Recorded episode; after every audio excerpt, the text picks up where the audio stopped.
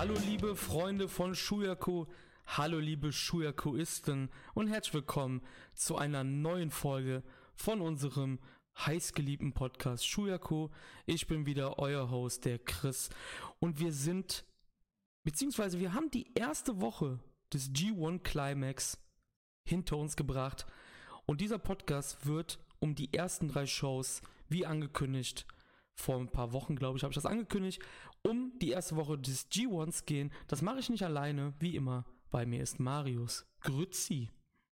Ja, und was für Shows das waren. Hallo, also ganz großes Kino bislang. Ich bin super unterhalten vom G1 Climax. Ich denke, das ist jetzt schon ein tolles Turnier und wird noch ein richtig klasse Turnier werden.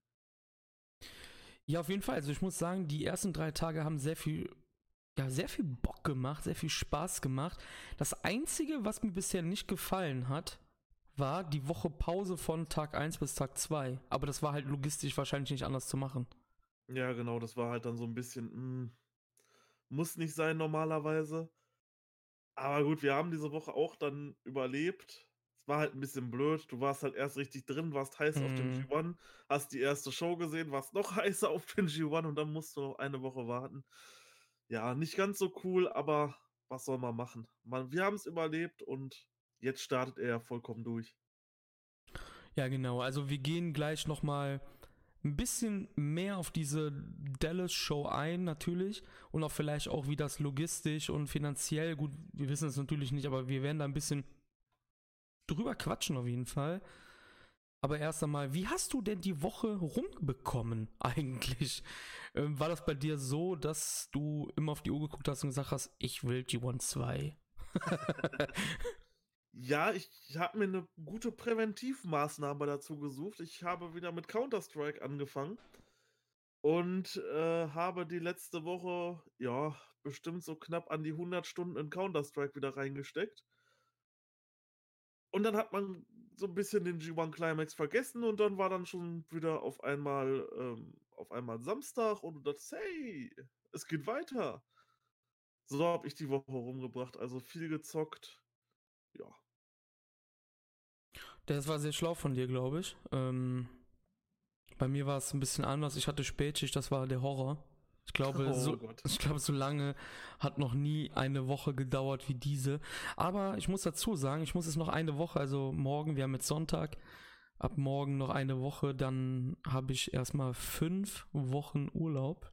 Das ist für einen arbeitenden Mensch heutzutage in Deutschland wahrscheinlich richtig viel, oder? Ich glaube, so, so Leute, die haben gar nicht mehr so viel Urlaub. Wie viele Urlaubstage sind so normal, die Norm in Deutschland mittlerweile? Also, also Gesetz, hatte, gesetzlich also sind ich glaube, gesetzlich sind 24, musst du mindestens ja, haben. Ja. Ich hatte immer 30, plus ja. dann halt Überstunden. Genau, also ich habe, bei mir ist das auch, ich habe 30 plus Freischichten, ich habe so 50 Urlaubstage quasi im Jahr. 45 bis 50. Ich muss aber dafür arbeiten, ne? Also die Freischichten, die werden halt nur erspielt, sage ich mal, wenn ich auch arbeiten gehe. Wenn ich jetzt irgendwie einen Monat krank bin, dann habe ich halt null Stunden freigeschaltet dann dementsprechend habe ich auch keine 15 bis 20 Freischichten am Ende des Jahres. Ist ja klar, ne? Aber das ist schon krass, das muss man sagen. Bei ja. mir ist es ja aktuell ein bisschen besser. Ich habe ja jetzt gerade eine Weiterbildung hinter mir und mache jetzt die nächste Weiterbildung. Die beginnt allerdings erst am 1.10. Ja, und bis dahin, ähm, ja, für uns steht jetzt noch so ein bisschen an, wir leben aktuell in einer WG-Situation, ein Mitglied zieht davon jetzt aber aus. Sprich, wir müssen ja, uns ein bisschen neu organisieren, was Küche angeht und renovieren und so. Und das wird dann mhm. alles jetzt in dieser Zeit passieren, so wie der G1 Climax und natürlich auch entspannen. Ich meine, das wird wahrscheinlich die letzte so lange freie Zeit in meinem Leben sein. Oh ja. Bis zur die Rente wahrscheinlich. Noch, ja, höchstwahrscheinlich. die, die muss ich dann nochmal auskosten, genau. Apropos auskosten. Wisst ihr da draußen, was ihr auch auskosten solltet? Unserem Patreon-Account. das war eine gute Überleitung, oder? Ja, ich habe auf sowas gewartet die ganze Zeit eigentlich nur. Ja, vielleicht habt ihr es nicht mitbekommen, aber wir haben ja einen Patreon-Account, wo wir ja, da bringen wir auch New Japan Sachen rein, äh, drauf, aber wie wir das schon mehrmals erwähnt haben, diese Podcast hier, den wir gerade machen, der ist ja weiterhin umsonst für euch. Auf YouTube, Spotify, iTunes und auch auf Patreon selber ist er halt umsonst. Dann nehmen wir aber jetzt zum Beispiel jeden Tag Instant Reaction auf zu den G1-Tagen. Die gehen so maximal. Ich glaube, das höchste war der Tag 1, da waren 20 Minuten, die letzten waren, glaube ich, 10 ungefähr. Jetzt Tag 2 und 3. Also sagen wir mal, zwischen 10 und 20 Minuten gehen diese Instinct Reactions.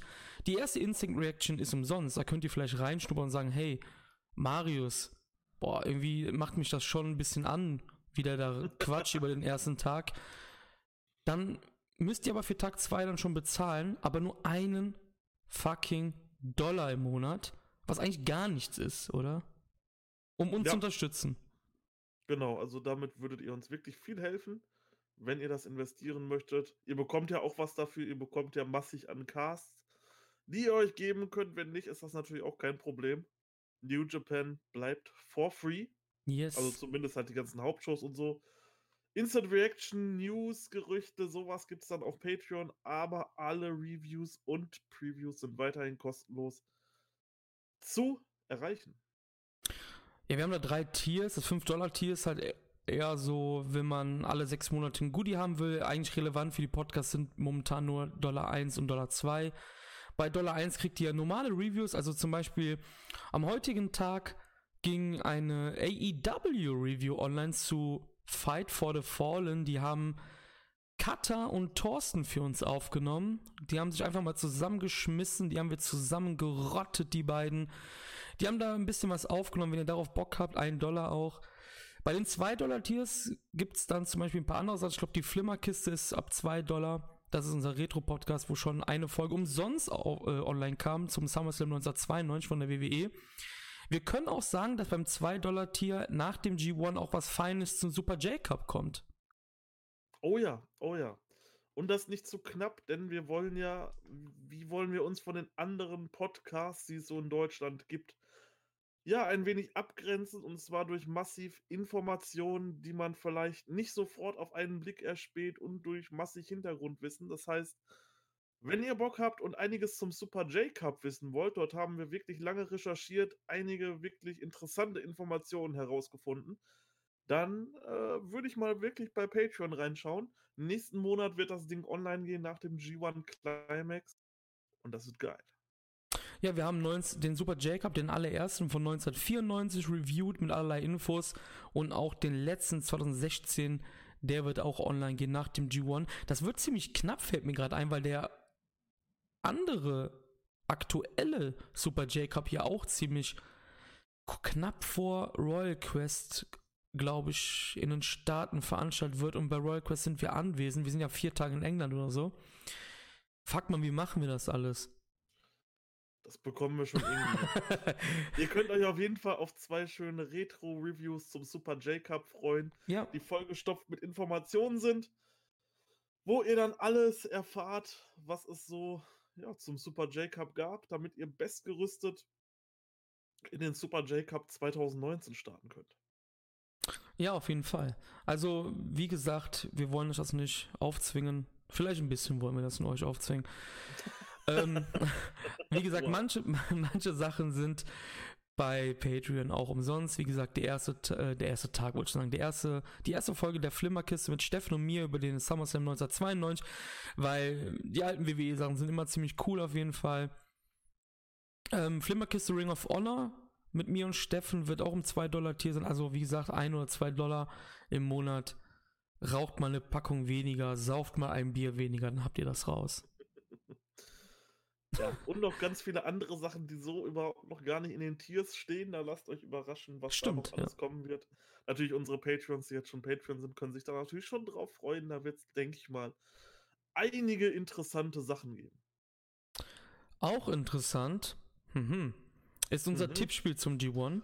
Nachdem wir beim BOSJ das Tippspiel hatten, haben wir für den G1 auch wieder eins gestartet mit Preisen. Ich möchte die Preise jetzt nicht wieder alle vorlesen, weil ich das Dokument jetzt nicht offen habe, wo ich die Preise niedergeschrieben habe.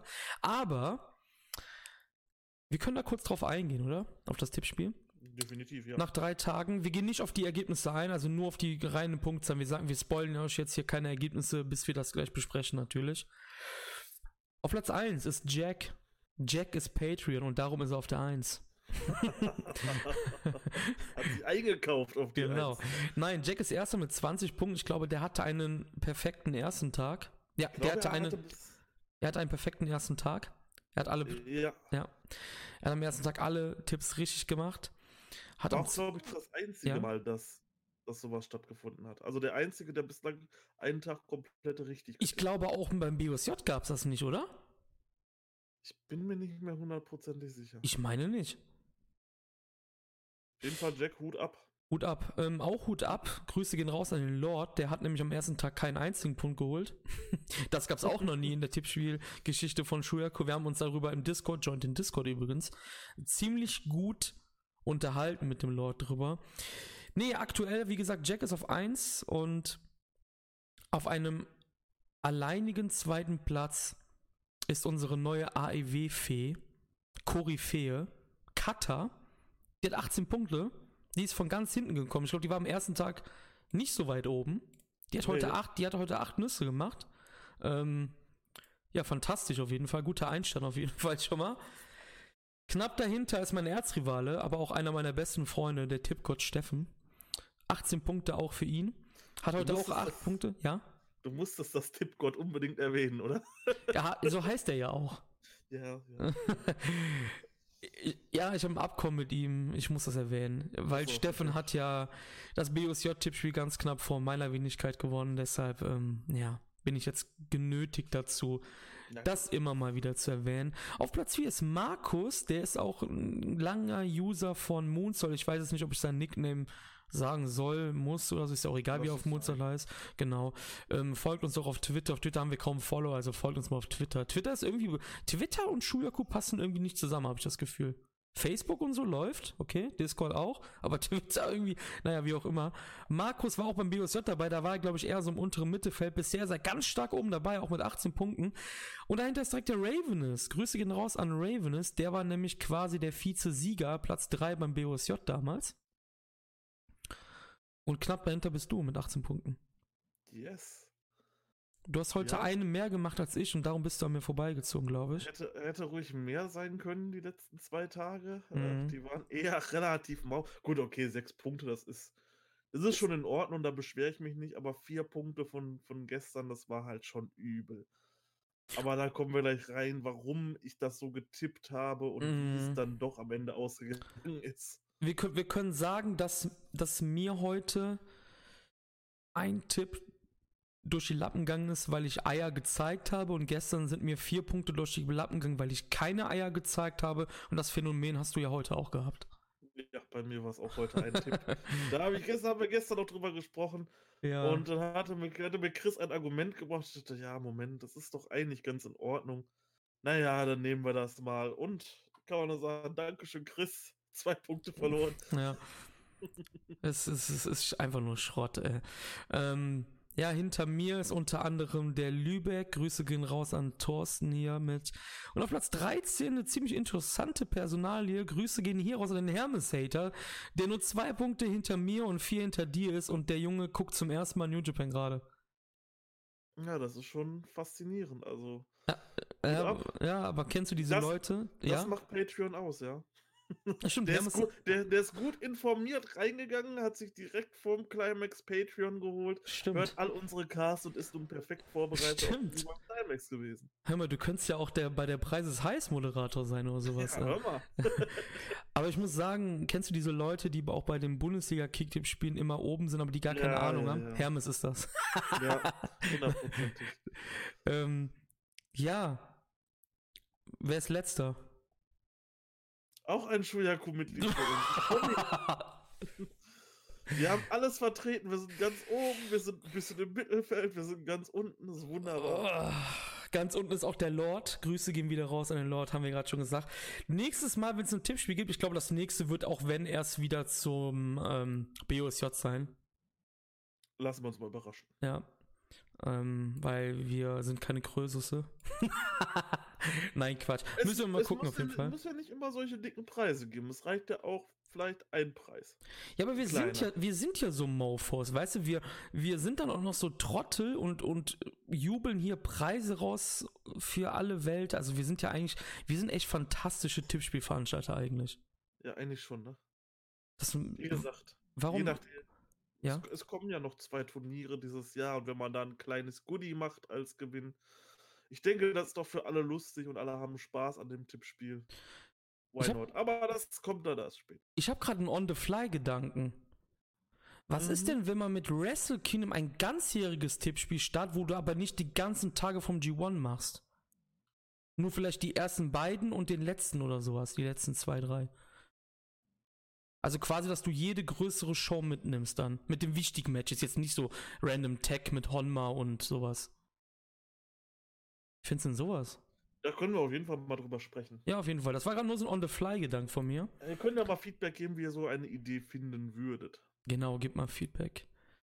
Ja, das war das Tippspiel auf jeden Fall. Ähm, ihr seid selber schuld, wenn ihr dieses Jahr bei beiden nicht mitgemacht habt, weil ihr habt auf jeden Fall etwas verpasst. Das kann man sagen. Beim BUSJ, ja, was wolltest du sagen? Entschuldigung. Spaß und Preise. ja, beim, beim BUSJ habt ihr auch schon Preise verpasst. Ich habe jetzt nämlich extra aufgerufen, was die Preise sind für, das G, für den G1-Sieger. Ähm, der bekommt nämlich ein T-Shirt von John Moxley, also das New Japan-Shirt von John Moxley. Der Sieger bekommt noch eine DVD von Global Wars, aber von RevPro New Japan Global Wars. Ein Autogramm von William Osprey und ein paar mhm. New Japan Sticker. Der zweite bekommt einen kostenlosen Monat Patreon bei uns. Das ist schon mhm. fett. Das ist schon fett. Ja, das ist schon, das ist schon, das ist schon cool. Weißt du noch aus dem Kopf, was beim BOSJ gab? Äh, ich glaube, beim BOSJ gab es ein Bullet Club T-Shirt zu gewinnen. Genau. Eine, eine DVD, zwei, D, zwei DVDs. Ja, zwei eine, sogar für den ersten. Eine von eine von New Japan selber. Genau. Dann gab es noch diese Wristbands. Ja. Ich glaube, das war's, oder? Ja.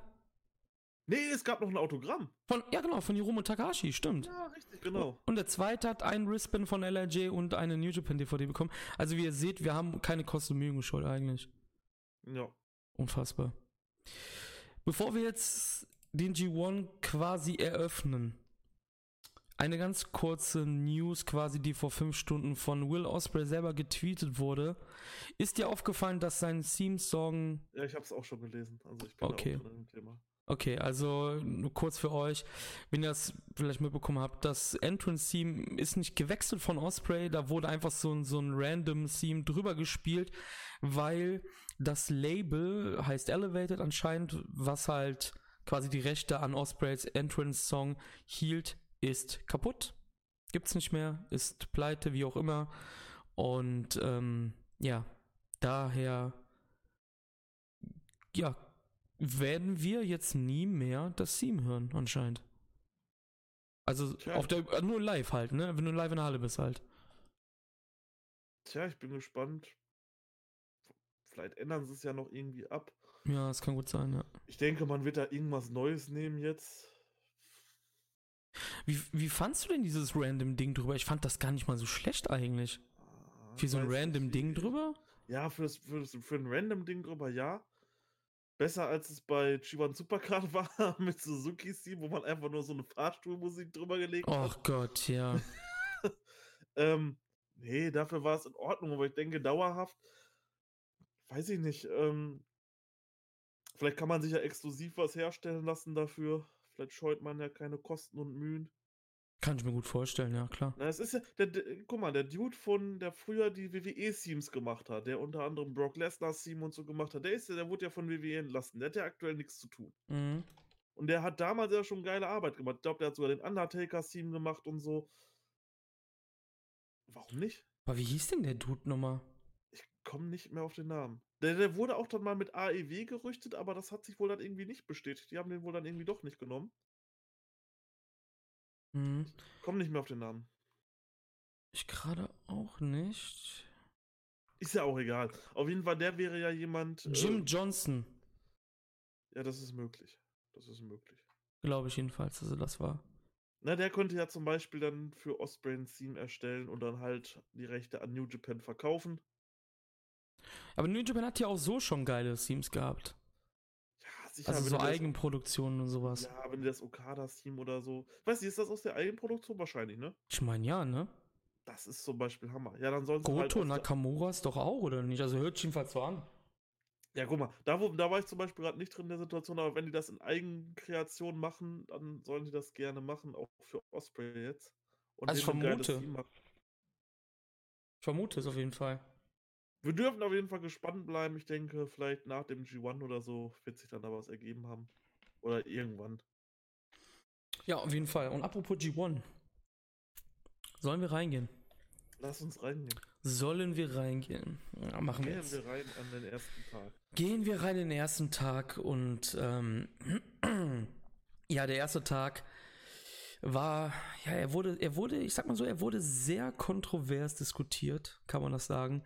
Denn der erste Tag war in Amerika, es war ein Novum, das am 6.7. der New Japan Tross im American Airlines Center in Dallas, Texas zu Gast war. Vor 4846 Zuschauern.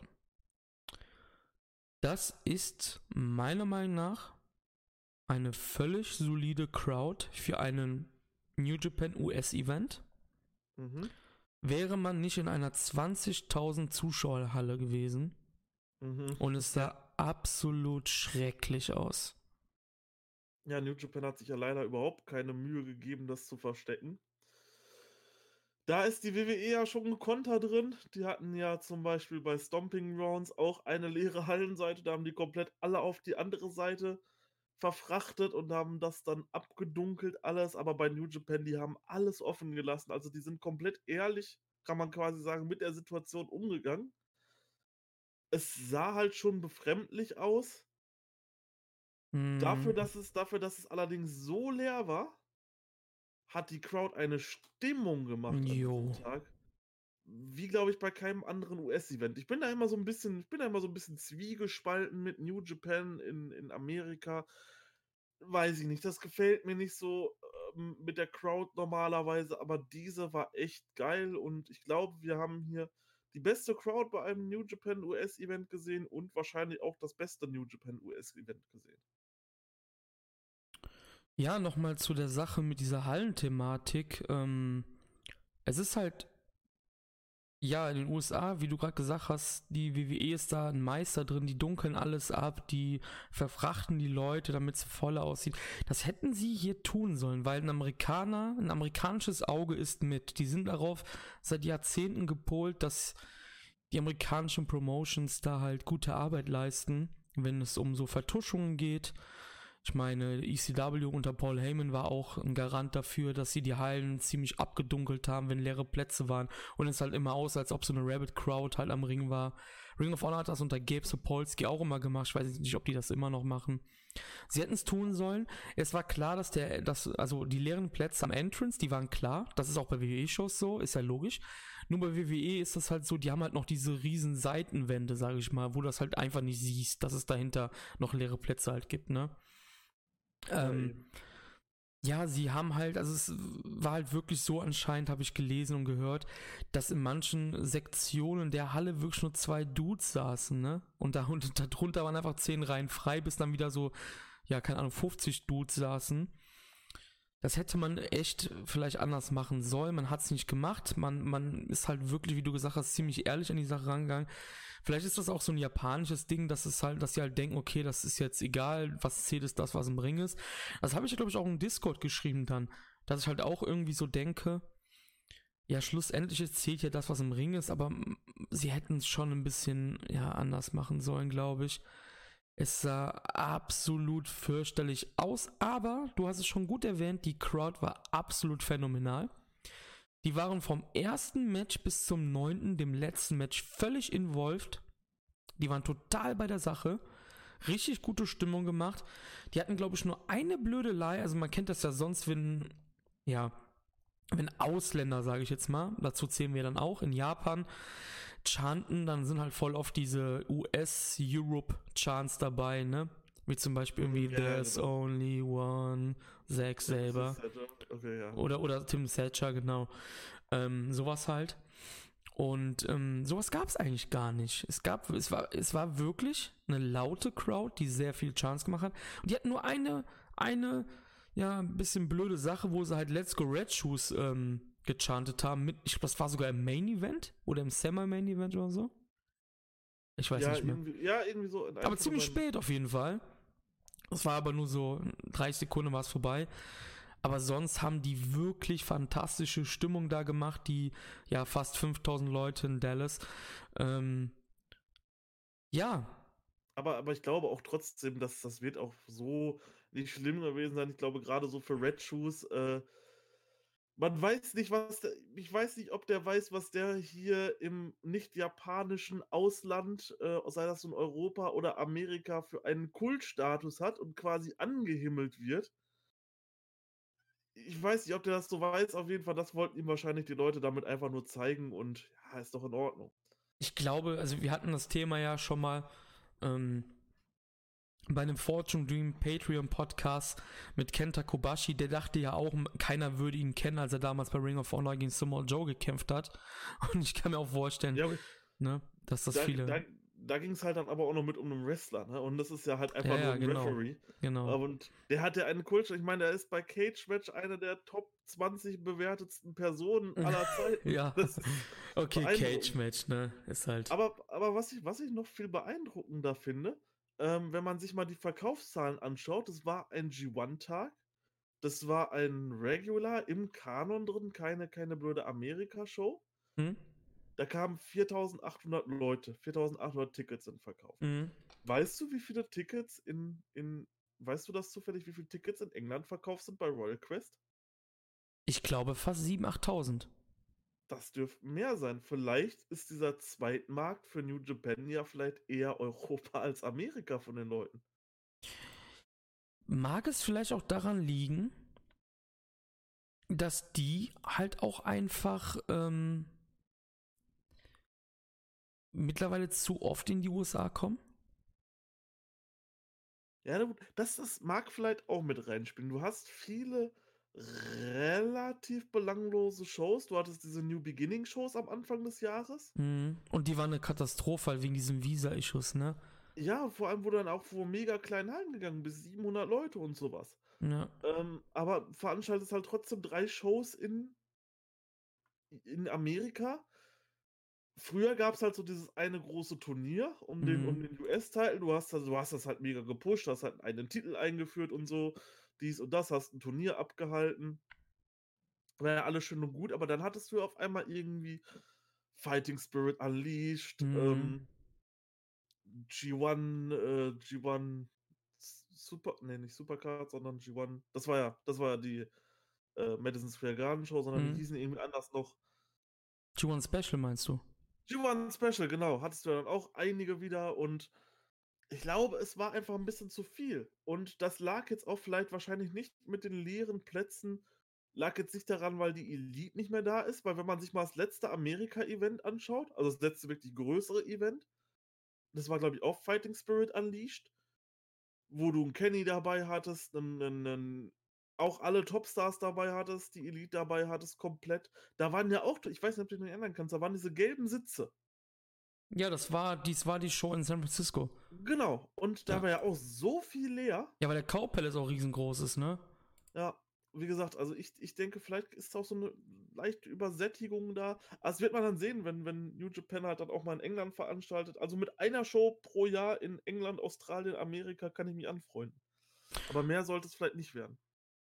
Willst du wissen, wie viele Shows die seit Juli 2017, also seit zwei Jahren in den USA gemacht haben, ohne die Lions Break Gate Shows? Lass mich schätzen, zwölf. Ja, ist korrekt. Echt jetzt? Ich meine ja, wenn ich mich jetzt nicht verzählt habe, zwei, drei, vier, fünf, sechs, sieben, acht, neun, ne, zehn, sorry. Ich habe die Lions Break Shows, mit den Lions Break Shows sind zwölf, ohne diesen zehn. Seit zwei Jahren.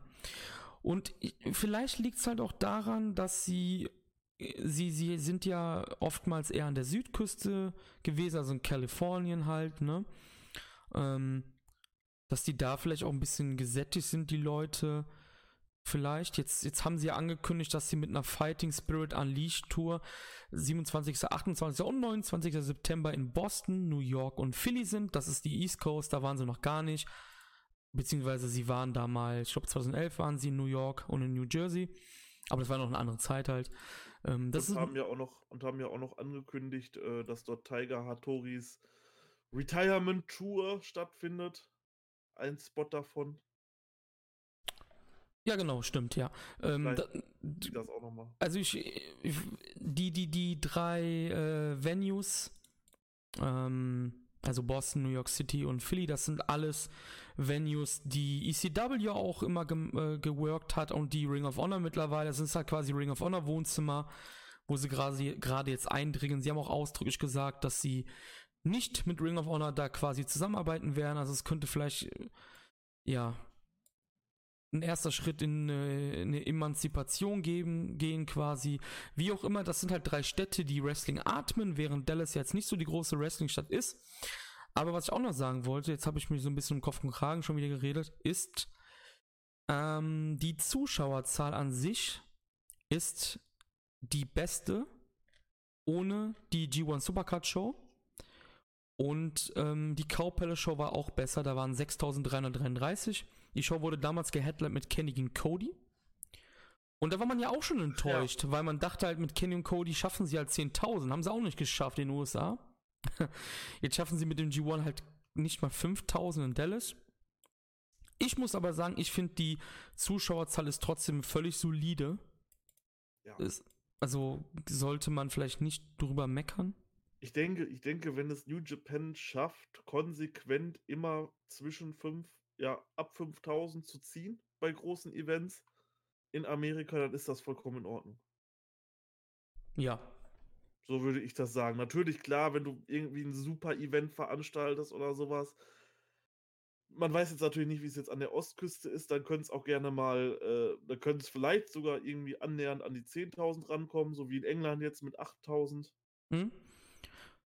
Also ich meine, dass England wirklich ähm, das, das wäre dann, das wäre dann die größte Show, jetzt mal von G1 Supercard abgesehen, die New Japan so im Ausland veranstaltet hat, oder? Ja, ich glaube schon. Also ich meine, dass sie auf jeden Fall 8000 Tickets oder so verkauft haben. Ich könnte mich irren, aber ja. Nee, ähm, ich meine auch. Das ja. ist schon heftig. Ja, ja, auf jeden Fall. Nochmal ganz kurz auf Dallas zu sprechen, zu sprechen zu kommen, ist natürlich ganz klar, wer sich ein bisschen mit ähm, US-Sport beschäftigt und allgemein mit der Struktur bei New Japan weiß, dass ein gewisser Mark Cuban einer der Investoren bei New Japan ist. Mark Cuban ist ein US-Amerikaner. Der Besitzer ist von Access TV, wo New Japan halt ihren Timeslot hat in den USA. Und er ist Besitzer der Dallas Mavericks. Ihm gehört die American Airlines Center in Texas. Ich denke, sie haben einen guten Deal bekommen, einen wirklich unter Wert Deal. Also sie haben wahrscheinlich weniger bezahlt als andere müssen, wenn sie ins American Airlines Center kommen. Ich denke, sie haben da wirklich einen so guten Deal bekommen, dass sie sagen, okay, ähm, das hat uns jetzt nie, vielleicht nie so wehgetan, wie man denkt. Ja, wenn man, dann, wenn man damit gut fährt, dann warum nicht? Wie gesagt, man hätte es, der einzige Knackpunkt daran war, man hätte es touchieren müssen. Das war alles mit den Zuschauerzahlen. Aber klar, ich denke auch, das wird sich finanziell richtig gut gelohnt haben für New Japan. Und deswegen haben die das gemacht, dass die keine 20.000 mit dem G1 ziehen. Das war ja irgendwann dann schon abzusehen. Das konnte man sich wahrscheinlich auch schon vorher irgendwie ausmalen. Mhm. Dass man diese 20.000 nicht ziehen wird. Ja. ja wenn ja. man nicht gerade am WrestleMania-Wochenende veranstaltet. Genau, ja. Ja. Ähm, Joe Lanza von Voices of Wrestling hat gesagt, sie haben einen minimal, minimalen Gewinn erzielt bei dieser Show. Also bei der, bei der, bei der ähm, Dallas G1 Show. Aber halt wohl so, dass es sie nicht so interessiert. Weil ich denke mal, dass Cuban ihnen wirklich so einen guten Deal gemacht hat, dass sie da halt, dass es ihnen quasi dann doch ein bisschen ja, an der Backe vorbeigeht, um das so mal zu sagen. Ja, ähm, die Show hat gestartet mit einem ziemlich interessanten Tag-Match. Wir gehen jetzt nur, also wir, wir gehen detailliert auf die G1-Matches ein. Ich gehe trotzdem bei den Cards komplett durch. Ähm, ein ziemlich interessantes Match gab es als Opener im American Airlines Center. Und zwar gab es Yo und Show gegen die Guerrillas of Destiny, die amtierenden IWGP Tag Team Champions. In einem Non-Title-Match natürlich. Und die Paarung fand ich mega interessant im Vorfeld. Juniors ja. gegen Heavyweights, ne? Das ist halt immer cool, weil du siehst, du kriegst es halt sonst nicht so zu sehen und gerade in der Tech Division die halt nun wahrscheinlich wirklich das größte Manko bei New Japan ist, was es aktuell gibt, ähm, war das schön, mal ein bisschen frischen Wind zu sehen. Mhm. Sho und Yo sind erfrischende Charaktere, die gerade wunderbar durchstarten. Die Guerrillas of Destiny sind ja quasi schon alte Veteranen. Zumindest Tamatonga so in dem Sinne, aber im Tag-Team-Bereich ja schon. Das war wirklich erfrischend, mal diese Paarung zu sehen. Hat auch Spaß gemacht, das Publikum war auch drin und ich denke, da hat man einen perfekten Opener gewählt. Die Guerillas gewinnen dann nach 6 Minuten und 42 Sekunden in einem wirklich soliden Match nach der Super Powerbomb Tamatonga Pintier Yo. Und ja, war auf jeden Fall ein guter Opener, um diese, diese Crowd auch anzuheizen, die auch im weiteren Verlauf ziemlich gut dabei war. Das nächste Match war Shota Umino und Tomohiro Ishii gegen Ren Narita und Jeff Cobb. Ja, typisches Undercard G1 Tech Match, möchte man meinen, weil Ishii und Cobb am ersten Tag des B-Blocks aufeinander getroffen sind dann in Japan. Aber das Match war wirklich stark, vor allem die Cobb und Ishii Interaktion. Ja, an dem Tag hatte ich auch schon Bock auf das Match gegeneinander. Ja. Da hat es mich dann schon ein bisschen aufgeregt, dass ich noch eine Woche warten muss, weil da war so viel Intensität drin zwischen den beiden, die sich da entladen hat. Also äh, da habe ich gesagt, also auf das Match habe ich wirklich Bock. War dann ja auch gut. Ja, also ich muss sagen, ähm, du weißt, ich bin kein großer Jeff Cobb-Fan. Ja. Aber ich muss sagen, nach diesen Interaktionen, ähm, ja, hab, hab ich das, ja, das Näschen dann doch ein bisschen in die Richtung gesteckt und war dann auch schon ein bisschen heiß, wie du gesagt hast. Wie soll ich sagen, mit, mit Tomohiro Ishii kannst du auch eigentlich nichts Schlechtes haben. Darauf gehen wir aber gleich ein, weil das so weit sind wir noch gar nicht. Im nächsten Match gab es dann Hiroki Goto und Yoshihashi, die auf Jay White und Chase Owens getroffen sind. Goto und Yosh haben dann das Match siegreich gestaltet. Goto mit dem GTA an Chase Owens. Und ich glaube, ich kann mich daran erinnern, du warst ein bisschen pissig. Ja, ich glaube, jeder weiß mittlerweile, dass ich großer Chase Owens-Fan bin. Und er kam auch wirklich wahnsinnig gut rüber schon wieder und ähm, aber man macht halt nichts mit ihm. Ja. Überhaupt gar nichts. Ich habe ja gehofft, so ein bisschen beim New Japan Cup, jetzt geht's mal US-Title und dann Chase Owens mal so für ein, zwei Monate mal US-Champion lassen, aber Pustekuchen. Man wollte Chase Owens da nicht nehmen. Er hat ja einen Vertrag unterschrieben für zwei Jahre, Anfang des Jahres ich hätte mir echt mehr von ihm erhofft, aber vielleicht kommt es ja irgendwann noch. Noch gebe ich die Hoffnung nicht auf. Vielleicht wenigstens irgendwie so ein kleiner, so ein kleiner US-Title-Push mal. Das wäre doch wunderschön. Weil er ist, man hat auch in diesem Match wieder gesehen, Chase Owens ist ein guter Wrestler. Gar keine Frage. Das ist ja keine Gurke oder so, wo man sagt, ja, okay, den, ne? Aber der ist ja wirklich ein guter Wrestler, der kann ja wirklich. Und den muss man halt, glaube ich, auch mal in einem Match mal wirklich in Szene setzen. Dann zeigt er wirklich auch mal, was er kann. Ähm, um das mal ganz kurz vorwegzunehmen, er hatte am gestrigen Tag aber zum Beispiel einen wirklich relativ guten Pinfall-Sieg geholt für sein Team gegen Yoshinobu Kanemaru. Da war ich dann wieder überrascht. Weil, ja, okay, jetzt kann man sagen, Kanemaru Junior. Aber Kanemaru ist ja keine unwichtige Rolle im Junior-Kosmos. Ja, eben, wie gesagt. also ähm, da hat er dann wieder einen Sieg geholt auf einmal. Es, es ist schwierig mit Chase Owens aktuell, was man damit vorhat. Ich weiß es nicht. Ich hoffe, ich hoffe, ich meine, die zweite Jahreshälfte, ne? Wäre es da wirklich so schlimm, wenn dann Chase Owens mal einen Titel für einen Monat hält, so einen US-Titel und einfach und sich einfach mal zeigen kann? Ich glaube eigentlich nicht. Man weiß auch nicht, okay, gut, jetzt ist er gerade bei Moxley, jetzt ist vielleicht gerade der falsche Zeitpunkt. Naja. Weil ich denke, Moxley wird bis Wrestle Kingdom Champion bleiben. Mhm da hat man jetzt gerade einen sehr großen Namen mit, der wahrscheinlich auch eine gewisse Popularität mit sich bringt. Klar, jetzt wird den Chase Owens nicht haben, aber zum Beispiel bei den, wie ich fand, total langweiligen Juice Robinson Runs, da hätte man Chase Owens noch mit einbringen können.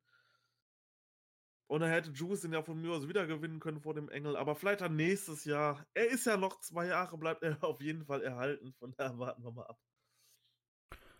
Ähm, nächstes Match. Yushin, Liger, Juice Robinson, Toriano gegen LIJ, Shingo Bushi und Tetsuya Naito. Das Match ging 8 Minuten 18 und Jano hat hier Bushi einrollen können. Und ich bin ehrlich, von den Undercut Tech Matches weiß ich von dem Match am wenigsten noch. Ich Aber, weiß nur noch, dass Naito extrem over war. Ja. Also Naito war wirklich, also ich glaube, da hat die Halle mit am meisten geschrien bei Naito und Liger. Mhm. Die waren beide extrem over. Ja, aber sonst ich, Standard Tech Match halt. Ja, also das, wie gesagt, das ist jetzt nicht negativ gemeint. Ich hatte das Match als ziemlich solide in Erinnerung, aber es hat jetzt nicht so, so einprägende Momente wie jetzt, keine Ahnung, das Match von Cobb und ähm, Narita gegen Ishii und Umino oder den, der Opener halt. Ähm, ja, danach wurde dann, was wir eben schon vorweggenommen haben, die Ankündigung für die East Coast Shows in Boston, New York City und Philly gemacht und dann ging es richtig los. G1 Opener Lance Archer trifft auf William Osprey. Ja, ich weiß nicht, ob jeder dieses Match auf dem Zettel hatte. Ich nicht. Muss ich ganz klar sagen. Ich habe gedacht, das wird eher ein Stinker. Aber die haben da für mich aktuell das zweitbeste Match des Climax bislang rausgehauen. Ich saß quasi vorm Fernseher, hatte den Mund offen und habe gedacht, was liefern die da ab? Beim New Japan Cup, das Match habe ich eher als ja schwächer, also als schwach einge war war glaube ich erste Runde. Hm? New Japan Cup eher als schwach angesehen, aber dieses Match, also unglaublich, da war ja alles irgendwie dabei, dann zeigt Lance Archer einen Seiltanz und äh, einen mega heftigen Chokeslam durch den Tisch von den Osprey geht da voll brutal durch den Tisch und die haben sich halt einfach 18 Minuten lang. Das war so ein schnelles Match. Diese beiden totalen Gegenteile standen sich gegenüber. Lance Archer in so einem 80er Jahre Gedenkoutfit ähm, kam da raus mit roten Haaren und so. Also, ich weiß nicht, ich weiß nicht, was da los war, aber die beiden haben eine Chemie zusammen, was die da gezeigt haben. Near Falls da drin. Da hatte man, glaube ich, einfach den perfekten Opener wirklich gewählt, den man machen konnte. Ich, wie gesagt, ich war vorher, ah, okay, gut, ich will gerne das Kenta-Debüt sehen und Tanahashi Okada juckt mich auch. Aber dann liefern die da so ab. Das war einfach nur der Wahnsinn. Ich war zum Schluss bei Matches, die wirklich krass sind, stehe ich immer auf. Ganz zum mhm. Schluss, weil es mich einfach nicht mehr hält. Und das war wieder so ein Match gewesen. Ich bin am Ende aufgestanden, weil ich dann zwischendurch dachte, ja, okay, jetzt gewinnt Osprey safe, Alter, was der hier gerade zeigt. Und dann kickt Archer einfach noch aus und der kickt wieder aus und dann geht es wieder andersrum. Und wow, einfach Wahnsinn. Also dieses Match, ganz klare, ähm, ganz klare Empfehlung zum Anschauen, hundertprozentig. Das war eins, wahrscheinlich das beste Archer-Match, was ich jemals gesehen habe. Wahnsinn, ja. also, also krass einfach nur. Ja, also ich, ich bin anderer Meinung zum New Japan Cup Match. Das war bis dato das beste Archer Singles Match, was, was ich gesehen habe. Das Match war auch für mich beim New Japan Cup, das war übrigens die zweite Runde, ich habe kurz nachgeschaut, ähm, war auch relativ gut, fand ich wirklich gut das Match, aber das war auf jeden Fall nochmal eine dicke Schippe drauf. Archer kommt hier rein, wie du gerade gesagt hast, das sah wirklich aus wie so ein 80er Jahre Star Trek Bösewicht. so, ja. Mit dieser, hätte noch so dieser, dieser obligatorische hohe Kragen gefehlt. ja, die, genau, genau. Ja, die, richtig. Diese genau. Space-Bösewichten immer an ihrem Mäntel dann haben halt, ne? Ja, ja, ja. ja. Ähm, nee, waren, waren coole Spots, aber halt auch diese Magie, dass Osprey, der, der pfiffige, wendige Junior Heavyweight auf der Schwelle zum Heavyweight gegen dieses Monster kämpft. Ja, was macht das Monster? Na, das Monster macht halt einfach dieselbe Scheiße, springt dann einfach hier auf den Turnbocke, läuft da über das Seil rüber. Ähm, Archer natürlich auch, auch wenn er gegen Osprey gekämpft hat, auch wirklich over bei den Fans, weil er halt aus Dallas ist. Er ist halt Texaner. Hat ja auch die Show ziemlich beworben im Vorfeld. Und durfte sich dann hier den Sieg auch holen.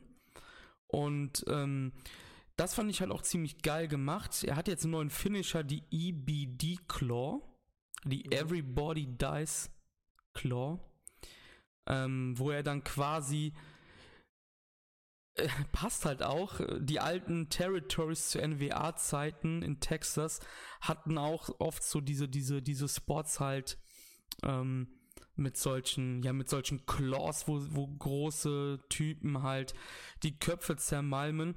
Muss aber dazu mhm. sagen, man hat halt Osprey trotzdem relativ gut dargestellt. Er hat da, glaube ich, einmal auch diese EBD-Claw ähm, ausgewichen. Also er ist dann halt auch so.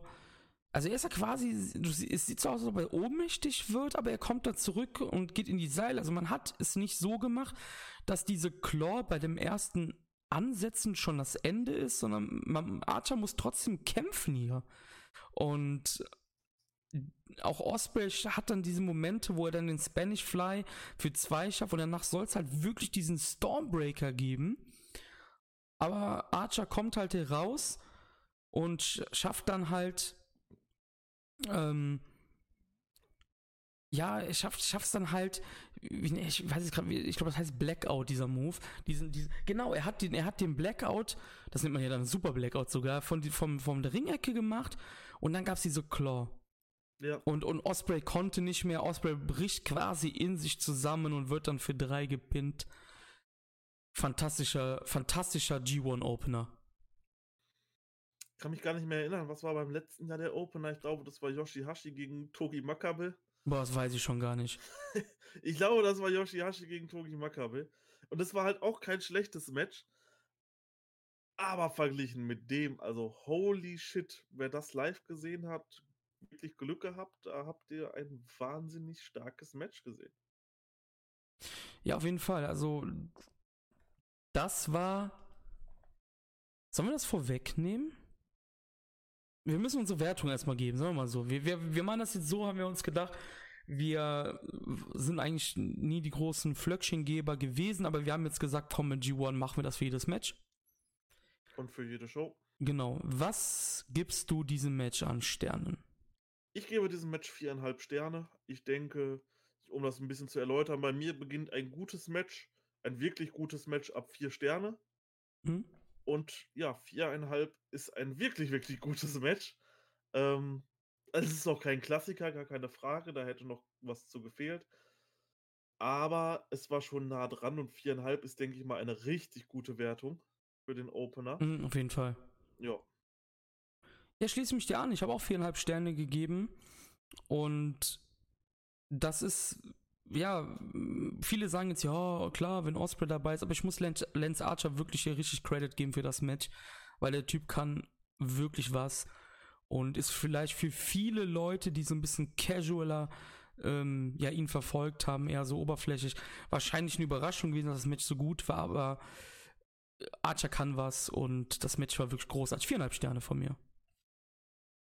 Ich denke, da kann man, da kann man wunderbar zustimmen. Archer war auch ja, so ein bisschen so der, der MVP in diesem Match. Ja, auf jeden Fall, ja. Das meinte ich ja gerade, genau, ja. würde ich auch sagen, ja. Doch.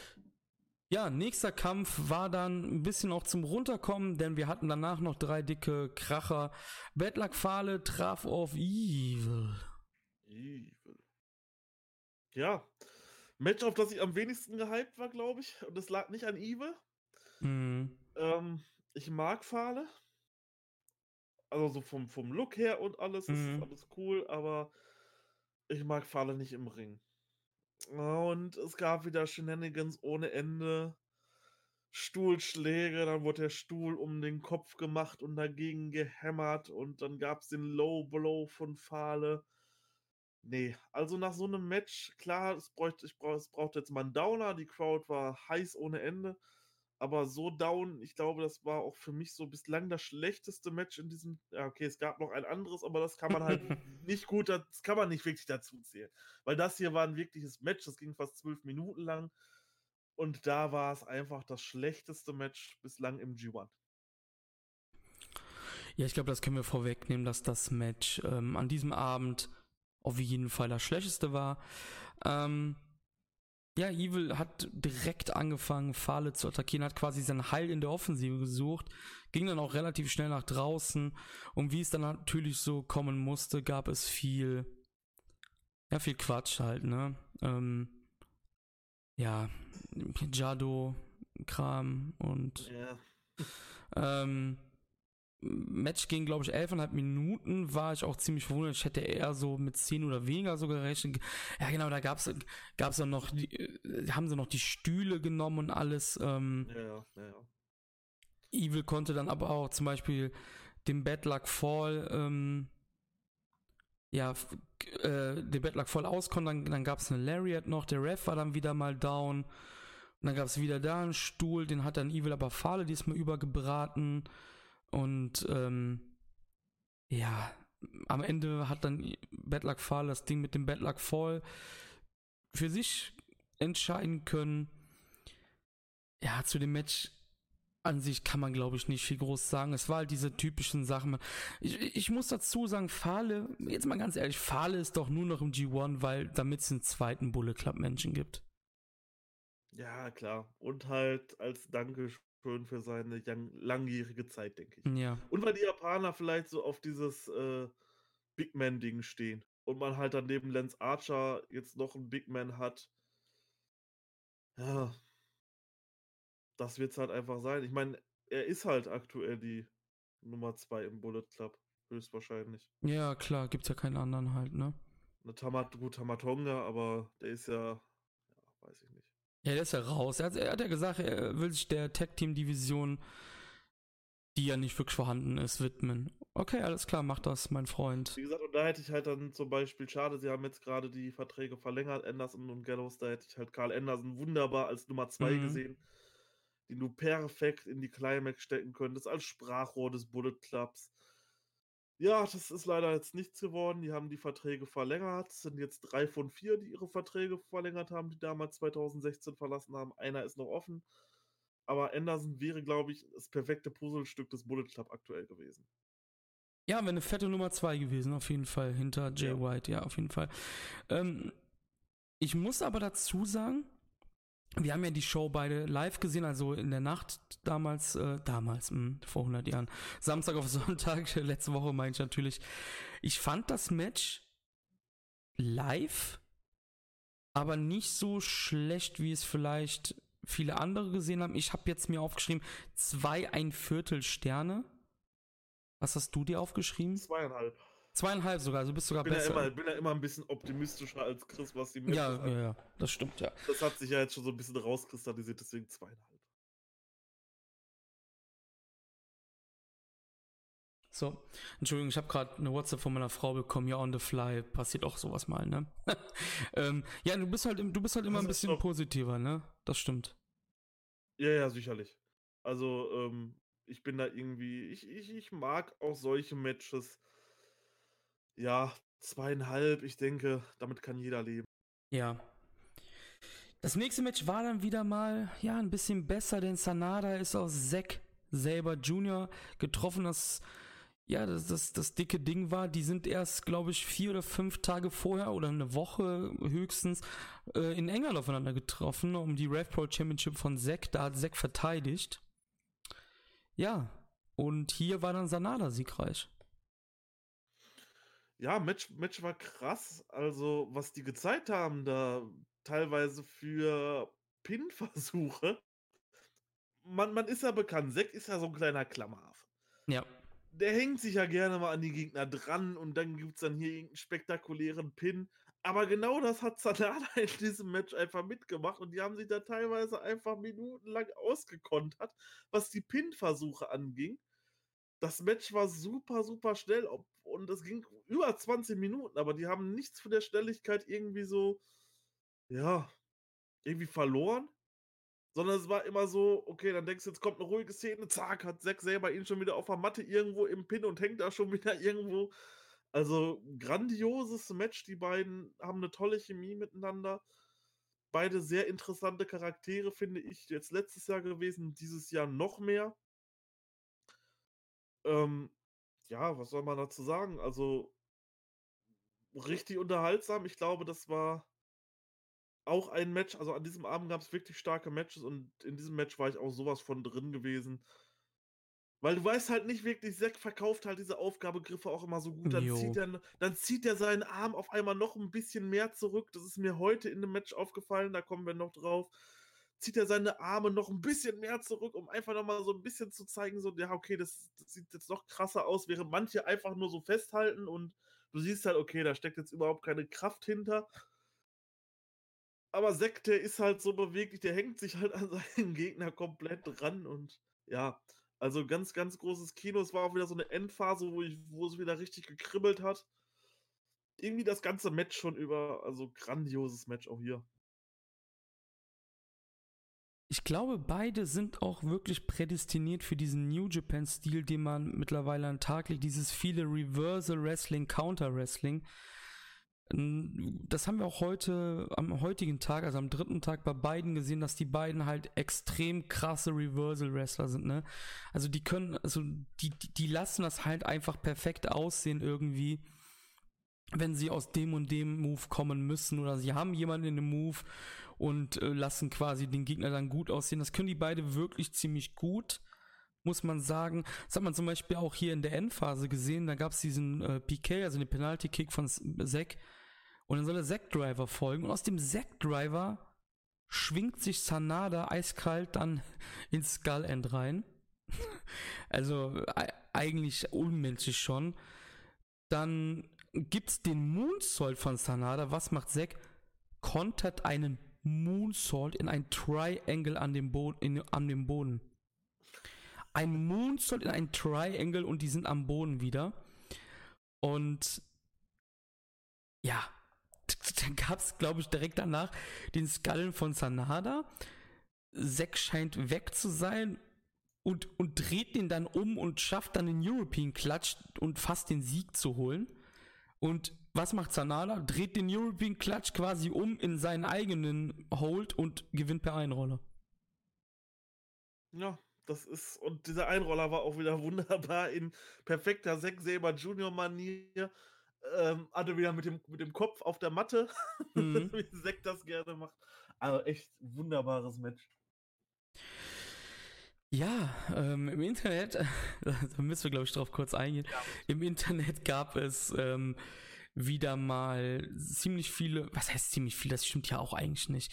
Also es gab auf einer gewissen Plattform viele Leute, auf, aber nur auf dieser Plattform, so auf Twitter und so habe ich das zum Beispiel nicht gesehen, die gesagt haben, dass Zack halt nicht gut wäre, dass Zack scheiße und langweilig wäre. Und da ist mir ein, ich zitiere gleich, ein Ding aufgefallen von einem User, der schrieb, Zack ist ein Mad Spot Monkey. Wie geht das? Wie kannst du ein Spot Monkey sein, aber auch auf der Matte sein? Ich habe keine Ahnung. Also das ist, ähm, lustige Umschreibung. Er spielt damit wahrscheinlich auf die verschiedenen Aufgabegriffe ja. an, also auf die, auf, und, und, die verschiedenen Pins, aber mm. das, ist, das ist ja im Endeffekt so kein Spot. Ne? Ein nee. Spot ist das, was die Young Bucks in ihren Matches immer zeigen. So, hier einen krassen Spot da draußen, dann gibt es hier einen krassen Spot und hier einen krassen Spot. Aber wenn jetzt einer einen Pin macht und der Pin gekontert wird und er wieder einen Pin kontert und wieder und wieder und dann sind das ja keine Spots, sondern einfach nur Pins. Also nicht also ich würde sagen, nicht richtig die Aussage. Nee, auf keinen Fall, nein. Ähm, ich kann verstehen, wenn man sagt, man, man, man kann mit sechs Stil nichts anfangen. Das ist halt auch so ein bisschen so wie damals ein Brian Danielson oder jetzt auch zum Beispiel mit Jonathan Gresham. Das kennst du ja auch. Also Jonathan Gresham, der fährt ja einen ziemlich ähnlichen Stil. Ne? Mhm. Und klar, man kann das verstehen, wenn man, wenn man, das ist halt auch so ein bisschen wie im MMA. Da finden das auch viele langweilig, wenn dann irgendwie ähm, zwei Jiu-Jitsu-Guys auf dem Boden sind oder ein Jiu-Jitsu-Guy, der irgendwie einen Kickboxer dann auf den Boden zwingt und dann hört man auch manchmal Buhrufe und sowas im Publikum. Das ist auch so ein bisschen bei Zack. Ich glaube, der wird auch ewig die Leute spalten. Entweder du magst ihn halt, seinen Stil oder halt nicht. Was man aber auf jeden Fall sagen muss, man kann Zack nicht aberkennen, dass er ein fantastischer Wrestler ist. Das auf keinen Fall. Und das also. tun halt einige Leute. Ähm, ja, ich weiß ja. nicht, also Zack Saber Jr. als Face finde ich überhaupt passt gar nicht. Ja. Als Heel aber extrem gut und macht extrem Spaß. Also, es ist halt, es ist halt fantastischer Wrestler, da kann, da kann man sagen, was man will. Ja. Wahrscheinlich der beste technische Wrestler unserer Zeit aktuell. Mhm. Was der so zeigt. Ähm, klar, das mag nicht jedem sein Stil sein. Es ist ja 2019 ist ja bekannt, viele Leute stehen ja eher so auf dieses PWG-lastige ja, genau. Wrestling, wo dann äh, Cruiserweights gegeneinander antreten, als Heavyweights verkauft werden und da dann High-Flying-Aktionen bringen. Genau. Darauf wird ja, darauf stehen halt die Leute. Aber ja. wirklich krasses Mat Wrestling ähm, ist auch nicht immer meins, aber wenn du es so rüberbringst, wie es ein Zack Saber Jr. rüberbringt, dann mhm. auf jeden Fall, weil der verkauft halt jeden blöden Hold am Anfang des Matches so, okay, das war's. Ja, ja. Das, das kann halt irgendwie ein Zack Saber Jr. am besten. Du denkst halt so, ja, okay, das Match läuft jetzt fünf Minuten. Das wird jetzt noch nicht vorbei sein. Aber mhm. du denkst dir, okay, fuck, Alter, ist das jetzt wirklich schon vorbei, so wie der gerade aussieht dabei und was der gerade für ein Hold macht? Und das habe ich bei allen Zack Saber Junior Matches. Das ist ganz komisch. Ich glaube, das Phänomen hatte, das musste ja auch äh, Tim Thatcher bei Evolve damals erleben. Er hat ja so einen Run, wo er irgendwie so 600 x Tage Champion war bei Evolve damals. Und mhm. wir, kennen, wir kennen Tim. Tim ist auch gern auf dem Boden und alles. Und die Leute haben ihn legit gehasst. Weil sie es nicht mehr sehen konnten nach zwei Jahren Champion-Titel Reign. Und, ne, also äh, Leute, Leute mögen es halt lieber flashier heutzutage und ja, aber dass, dass Leute wie Zack trotzdem noch überleben und solche Spots in so großen Companies bekommen, ist auf jeden Fall sehr, sehr gut und wichtig fürs Wrestling, damit es divers bleibt. Auf jeden Fall, auf jeden Fall. Und der ist halt auch, äh, formiert sich halt immer mehr zum Star. Ja, ja. Und ich hoffe auch, der bleibt der Company noch lange erhalten und wird irgendwann die Nummer 1 bei äh, Suzuki Gun. Ich glaube, das könnte richtig, richtig gut werden. Wie ist deine Abschlusswertung für Sanada gegen Zack? Ich habe dem Match vier Sterne gegeben. Ich auch. Hier sind wir einer Meinung. Vier Sterne für Sanada gegen Zack, was damit schon das zweite Match des Abends von dreien im Viererbereich liegt. Das ist eine fantastische Quote auf jeden Fall. Das auf jeden Fall. Ja, interessantes Match auch das nächste, denn es gab das G1-Debüt von Kenta gegen den ehemaligen IWGP Intercontinental Champion, der Golden Star, Kota Ibushi. Ja, und das war ein Match, wo ich mich eigentlich extrem drauf gefreut habe. Ähm, Gerade Kenta jetzt so außerhalb der WWE zu sehen. Ich du bist ja aus einer anderen Zeit, beziehungsweise das klingt halt auch so böse, weil du bist auch nur vier Jahre älter als ich, aber du verfolgst Wrestling viel länger als ich. Mhm. Ich habe diesen ganzen alten Kram von Kenta nicht miterlebt. Sprich, diese ganzen Ring of Honor-Zeit mhm. und seine Noah-Zeit. Das habe ich alles nicht miterlebt. Ich habe halt immer nur gehört, okay, ist ein fantastischer Wrestler. Auf YouTube gibt es auch ein, zwei Matches, gerade gegen Minoru Suzuki von 2005. Die sind sehr interessant, die kann man sich gerne mal anschauen. Aber das war es dann auch schon so bei Kenta Input bei mir. Hm? Dementsprechend war dann auch meine Spannung groß, wie sich dieses Match jetzt verkauft, wie dieses Match aussehen wird. Ich meine, man hat mit Ibushi einen dankbaren Gegner. Ich glaube, der kann so ziemlich alle Stile mitgehen, die es gibt. Ähm, gegen den kannst du kein schlechtes Match wresteln. Das war auch in meinen Augen nicht schlecht. Aber es haben so diese kleinen Haymaker gefehlt, die aus einem soliden bis guten Match ein wirklich gutes Match machen. Mhm. Das war irgendwie nicht da drin. Schön war, dass Shibata dann äh, an der Tribüne stand und sich da so angelehnt hat und das Match dann quasi so mit verschränkten Armen zugeschaut hat. Das, das sah schon wirklich cool aus. Aber so richtig gezogen hat es mich nicht. Wahrscheinlich hatte ich einfach in diesem Match viel zu hohe Erwartungen. Mhm. Das wird es höchstwahrscheinlich gewesen sein, weswegen ich mir das Match alleine so ein bisschen kaputt gemacht habe. Ich glaube, das war generell so der Tenor von vielen Leuten, dass sie wahrscheinlich einfach alle zu hohe Erwartungen ähm, in dieses Match gelegt haben, glaube ich. Wir können das mal vorab nehmen. Also wir geben unsere Wertung natürlich erst, wenn wir zu Ende gequatscht haben, aber der Wrestling Observer hat hier vier ein Viertel Sterne gegeben. Ähm, ich kann schon mal ohne wirklich großes Spoilern, ich habe weniger gegeben auf jeden Fall. Ich auch. Ähm, ich weiß nicht, also mir hat das, mir hat das Match auf jeden Fall gefallen. Und ähm, Kenta bleibt seiner Linie treu. Er ist halt einfach dieses, dieser corky little shit. Einfach dieser abgefuckte Typ, der halt einfach jemanden halt mit, äh, mit Kicks und mit Punches dominieren möchte. Aber sein Gegenüber ist halt Ibushi, der kann das halt auch, ne? Und da haben halt viele erwartet, dass die sich halt mega krass auf die Fresse gehen. Man muss halt überlegen, dass Kenta jetzt auch oft verletzt war bei WWE. Er hat bei WWE natürlich nicht so kämpfen dürfen, Ich weiß es nicht, wie gesagt, ich gucke keine WWE, aber ich, ich vermute das jetzt einfach mal ganz böse gesagt, dass er nicht so kämpfen durfte, wie er jetzt die Freiheiten hat bei New Japan oder wenn er halt irgendwo anders independent auftreten kann. Dementsprechend, ich möchte das jetzt nicht Ringrosten nennen, aber ich hoffe, jeder versteht, wie ich das meine. Denn er hat natürlich keinen Gegner wie Ibushi die letzten Jahre vor der Flinte gehabt. Vor allem nicht im Ausmaß von einem G1-Turnier. Das Match ging übrigens 20 Minuten und 50 Sekunden. Kenta hat das Match gewonnen per Go to Sleep. Ähm, fand ich auch cool. Kenta hat dann äh, in der Vorbereitung zum Go to Sleep hier mit, mit Head Kicks, also Kicks gegen den Head, die richtig brutal aussahen, gepunktet gegen Kota. Ähm, hat sogar das, äh, das Ibushi, wollte ich gerade sagen, hat sogar das äh, Kamigoe von Ibushi ausgekonnt in so einen Crucifix-Pin. Und als er dann das Kneepad runtergezogen hat, wusste ich, okay, der GTS wird kommen jetzt. Der GTS wird kommen, er kam. Beim GTS habe ich, äh, zwei Sachen sind mir aufgefallen. Zum ersten Mal, Ibushi zählt den wie eine Million Dollar, den GTS. Ja, das war gut. Aber der GTS selber sah nicht gut aus. Nee. Ne? Also der GTS selber sah nicht gut aus, aber Ibushi zählt ihn halt richtigerweise wie eine Million Dollar. Ja, der fällt um wie ein nasser Sack. Das war, sah fantastisch aus.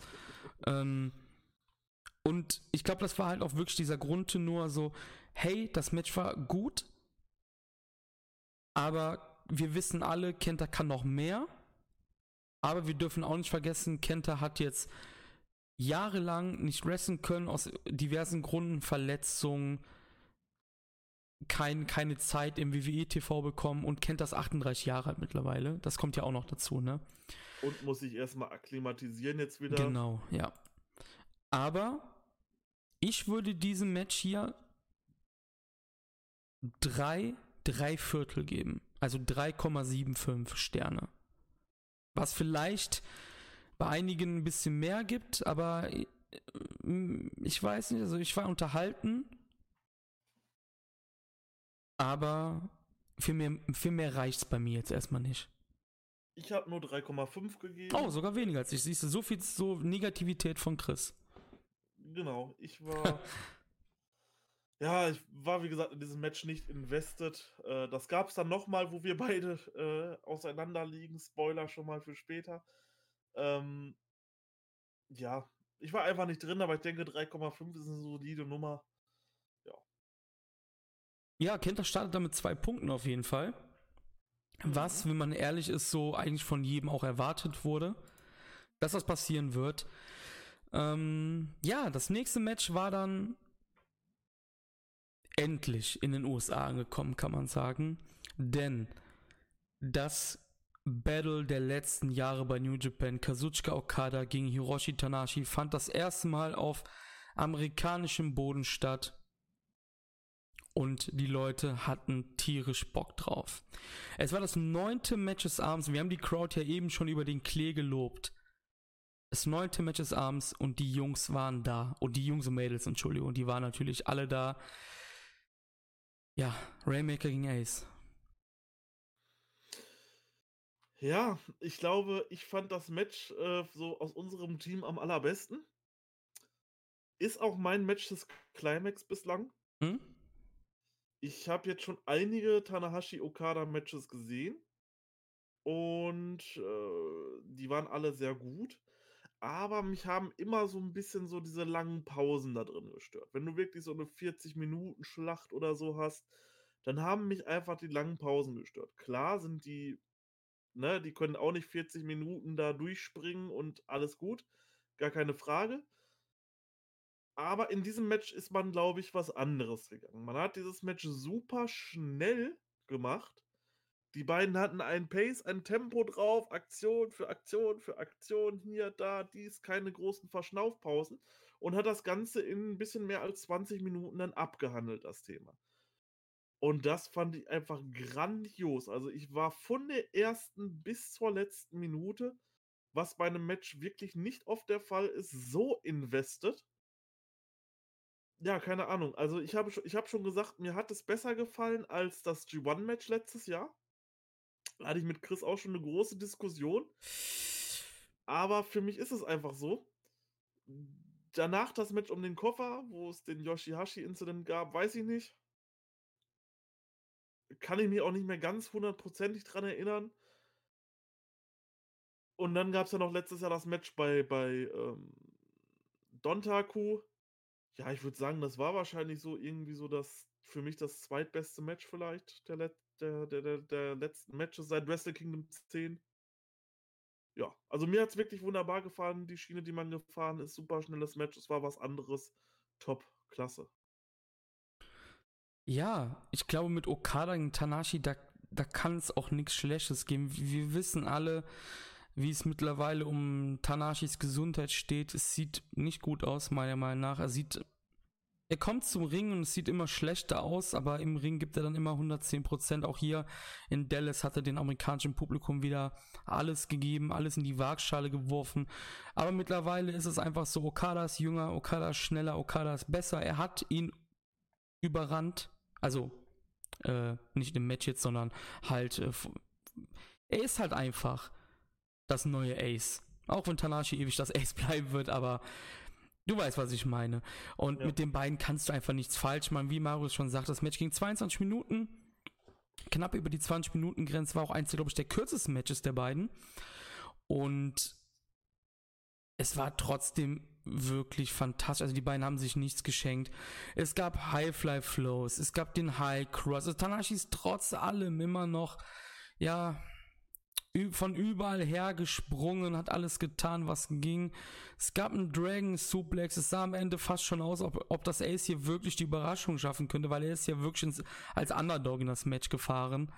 Ähm, Tanashi wieder mit seinen berühmten Bitch Slaps, die es halt immer gibt, wenn er ein bisschen aggressiver wird. Und dann hat er nicht aufgepasst. Dann war er ein bisschen zu heiß hier, Okada zu überrennen, ist dann genau in den Tombstone reingerannt und es gab den Rainmaker und das Match für Ende. Das Match war Ende. Und das Match hat mir wirklich gut gefallen. Ich bin da anderer Meinung als Marius. Marius hat das gerade schon angesprochen. Ich fand das letztere G1-Match besser, aber auch hier wieder das Match war wirklich fantastisch. Ich glaube, ich habe noch nie ein wirklich schlechtes Okada gegen Tanahashi Match gesehen. Ich glaube, das gibt's gar nicht. Ähm, und wer ich weiß nicht, hatten wir das in, in den ersten Podcasts oder so? Ich weiß nicht, wo ich so ein bisschen sauer geworden bin, dass Leute auf der Facebook-Seite meinten, so Tanashi kann nichts mehr oder so. Weißt du, ja, der, ko der kommt halt halb mit Krücken zum Ring gefühlt und ist dann im Ring trotzdem agiler als so mancher mit 25.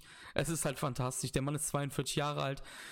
Der hat alles für die Company gegeben und ähm, ja, absolut fantastischer Main Event, der eine wirklich gute Show abgerundet hat. Leider halt in einem Rahmen mit, in Anführungsstrichen, zu wenig Zuschauern für die Halle jedenfalls. Was ist hier dein, dein Abschluss, ähm, deine Abschlussnote, deine Abschlusssternchen, Flöckchen, Snakes, wie auch immer, für Okada Tanashi?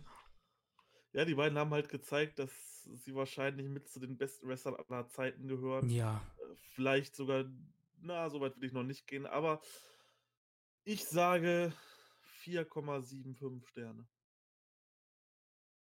Okay, das ist auf jeden Fall mehr als ich, denn ich würde dem Match 4 ein Viertel geben, also 4,25. Damit wäre bei mir Archer Osprey das Match of the Night. Mhm. Bei mir Okada Tanahashi. Ja, ähm, ich glaube mit, also ganz ehrlich Leute, mit dem, also wenn ihr den Tag noch nicht gesehen habt, tut es. Definitiv, ja. Ähm, und wenn ihr keine Zeit habt und diesen Tag schon wollt, schaut auf jeden Fall nur die G1-Matches. Ähm, klar, ihr könnt jetzt Fall Evil auslassen, aber wie auch immer, die, die restlichen vier, beziehungsweise das erste und die restlichen drei, waren absolut fantastisch.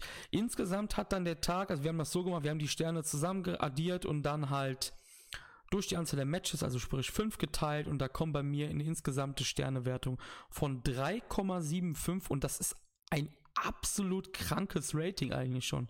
Das ist eine 4 eigentlich, aufgerundet. Bei mir kommt 3,85 raus. Ja, bei dir ist sogar noch mehr, siehst du? Ja. Das, das ist aufgerundet eine Viererwertung. Im das Durchschnitt für fünf Matches. Das ist schon krass. Wow. Das ist wirklich, wirklich stark. Ja, ist die Frage, kann einer der anderen Tage das aufholen? Wir werden es jetzt sehen. Denn gestern, ja, Woche Pause, wir haben es eben schon angesprochen, war halt nicht so geil, muss ich sagen. Ähm, ach, ich habe was vergessen, siehst du, wie vergessen ich schon bin. Okada kam nach dem Match raus und darauf wollte ich ja eben schon eigentlich eingehen, mit einer Post-Match Ansprache, mit der auch, da auch großartige Reaktion gezogen hat, wirklich Standing Ovations und alles und Sprechchöre. Okada in einer fremden Sprache ist trotzdem noch gut. Also der hat für seine, ja, ich würde nicht sagen marginalen Englischkenntnisse, aber seine durchschnittlichen Englisch Englischkenntnisse trotzdem eine gute Promo gehalten, hat gesagt, wir kommen zurück und kannst du dir vorstellen, dass nächstes Jahr wieder in Dallas stattfindet? Ich kann mir das sogar vorstellen, wie Mark Cuban halt, wegen dieser Connection. ich kann es mir wirklich ja. vorstellen ich hoffe es nicht, dass das zum, zum ja, nee, das, das, das soll nicht zum, zur Routine werden. Ich glaube, da werden auch die japanischen Fans irgendwann ein bisschen pissig, wenn die G1 Openers immer in Amerika stattfinden. Ich hoffe nicht. Also, auch wenn die Crowd heiß war, aber ich hoffe nicht, dass man so ein wichtiges Event dann in Amerika nochmal wieder macht. Ich glaube, sie machen es. Oh, bitte nicht. Ich glaube, sie machen es, ja. Ja, ich habe ja gerade schon angefangen. Tag 2 fand dann gestern im Outer Ward Gymnasium statt, in der Halle, wo New Japan damals 1972 ihre allererste Show veranstaltet hat. Da gibt es ja dann immer diese Doubleheader, wenn das G1 anfängt. Hier auch wieder nach dem bekannten Muster. Ich gehe jetzt die Undercard durch. Hier vielleicht gehen wir sogar, reden wir sogar fast gar nicht über die Undercard. Nicht so wie eben, da haben wir ein bisschen mehr drüber gesprochen, weil es ein bisschen besonderer war.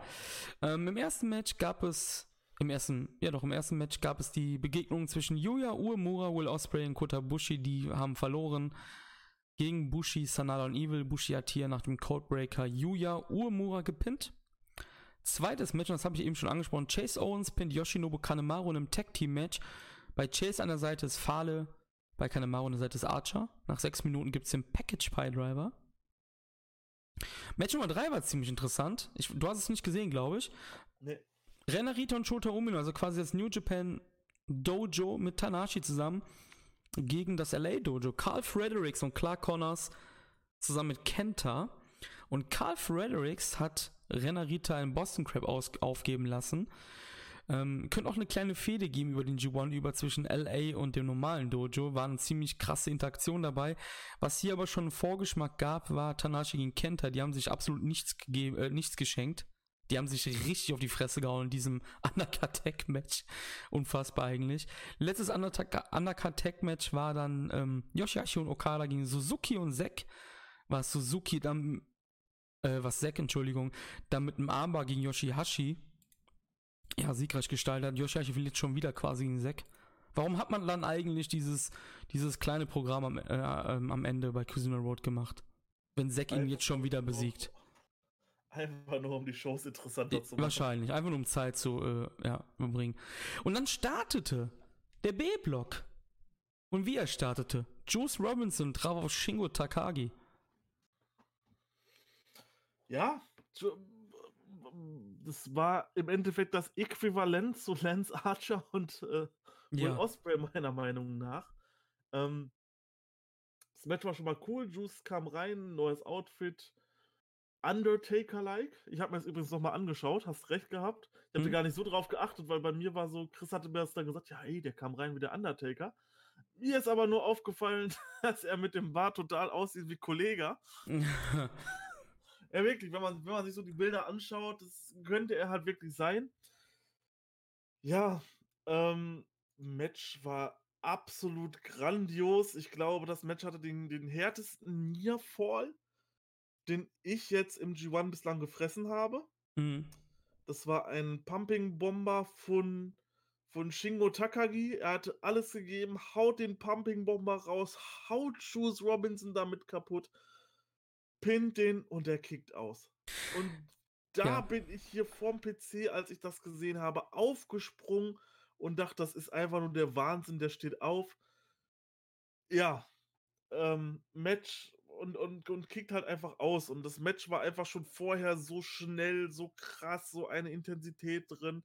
Ging zwar nur knappe 15 Minuten, aber die haben einfach alles gegeben und haben gezeigt, dass man in 15 Minuten ein wahnsinnig krankes Match zeigen kann.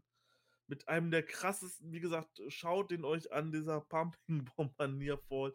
Man denkt halt wirklich, jetzt ist Ende, er feuert sein komplettes Futter raus und Juice kickt aus. Auch mit Juice neuem Outfit, muss ich sagen, gefällt mir deutlich besser als diese komische grün-schwarz gestreifte Hose oder so. Das hat mir irgendwie null gefallen, aber jetzt mit, der, mit dem neuen Outfit, ähm, ja, finde ich, find ich besser. Das war der Pumping Bomber am Ende, wo es vorher noch den Noshigami gab, ne? Noshigami, ja, Pumping genau. Bomber für zwei, genau. Dann wollte er den Last of the Dragon zeigen, aber Juice hat ihn dann eingerollt, auch für zwei. Dann gab es diese Left Hand of God. Und äh, dann ein Pulp Friction, tatsächlich für den Sieg. Zweimal sogar, ne? Ich meine, zweimal gab es die Left Hand of God. Ja, also Wahnsinn. Ähm, kann ich mich dir nur anschließen. Es war ein wirklich fantastisches Match. Ähm, bin natürlich reingefallen. Ich habe natürlich äh, gedacht, dass Shingo hier gewinnen wird. ähm, ja. aber erinnere dich an die G1 Preview. Gut, das heißt dann noch nichts nach drei Tagen, aber ich habe ja vorher gesagt, dass man mit Juice vielleicht ein bisschen mehr rechnen sollte als für sechs Pünktchen. Ja, Juice sah fantastisch aus. Shingo sah fantastisch aus. Ähm, das möchte ich auch mal sagen. Shingo hat zwar verloren, ja, und viele können jetzt sagen, oh, das hat er echt den ersten, seinen ersten G1-Kampf verloren. Aber habt ihr mal gesehen, wie schwer Shingo überhaupt zu besiegen war für Juice? Shingo sah aus, trotz Niederlage, wie ein richtiges Monster. Er hat gezeigt, dass er mit den schweren Jungs mithalten kann. Und das hat er richtig gut getan. Und Juice musste alles dran setzen, um ihn zu besiegen. Die Crowd war total dabei hier in Outer Ward. Absolut geiles Match. Und ich glaube, das passt ziemlich gut, deine Aussage, die du hattest. Das war das Äquivalent zu Tag 1 in Dallas. Denn da war Osprey und Archer der Kickoff für, A, für den A-Block. Und hier war das halt der Kickoff für den B-Block. Und auch hier habe ich eine gute Wertung gegeben. Ich habe hier vier Sterne gegeben für das Match. Ja, ich habe hier ein bisschen mehr gegeben. Ich habe hier viereinhalb Sterne oh. gegeben. Oh, fuck, okay. Wie schon im, im, im, im Opener vom ersten Tag. Ich fand es einfach nur grandios und ähm, ja, es war halt einfach genau das Wrestling, was ich eigentlich sehen will. Was die beiden gezeigt haben. Das war mhm. eigentlich wirklich so, kann man, kann man zusammenfassen. Das war so das Wrestling, was ich sehen will.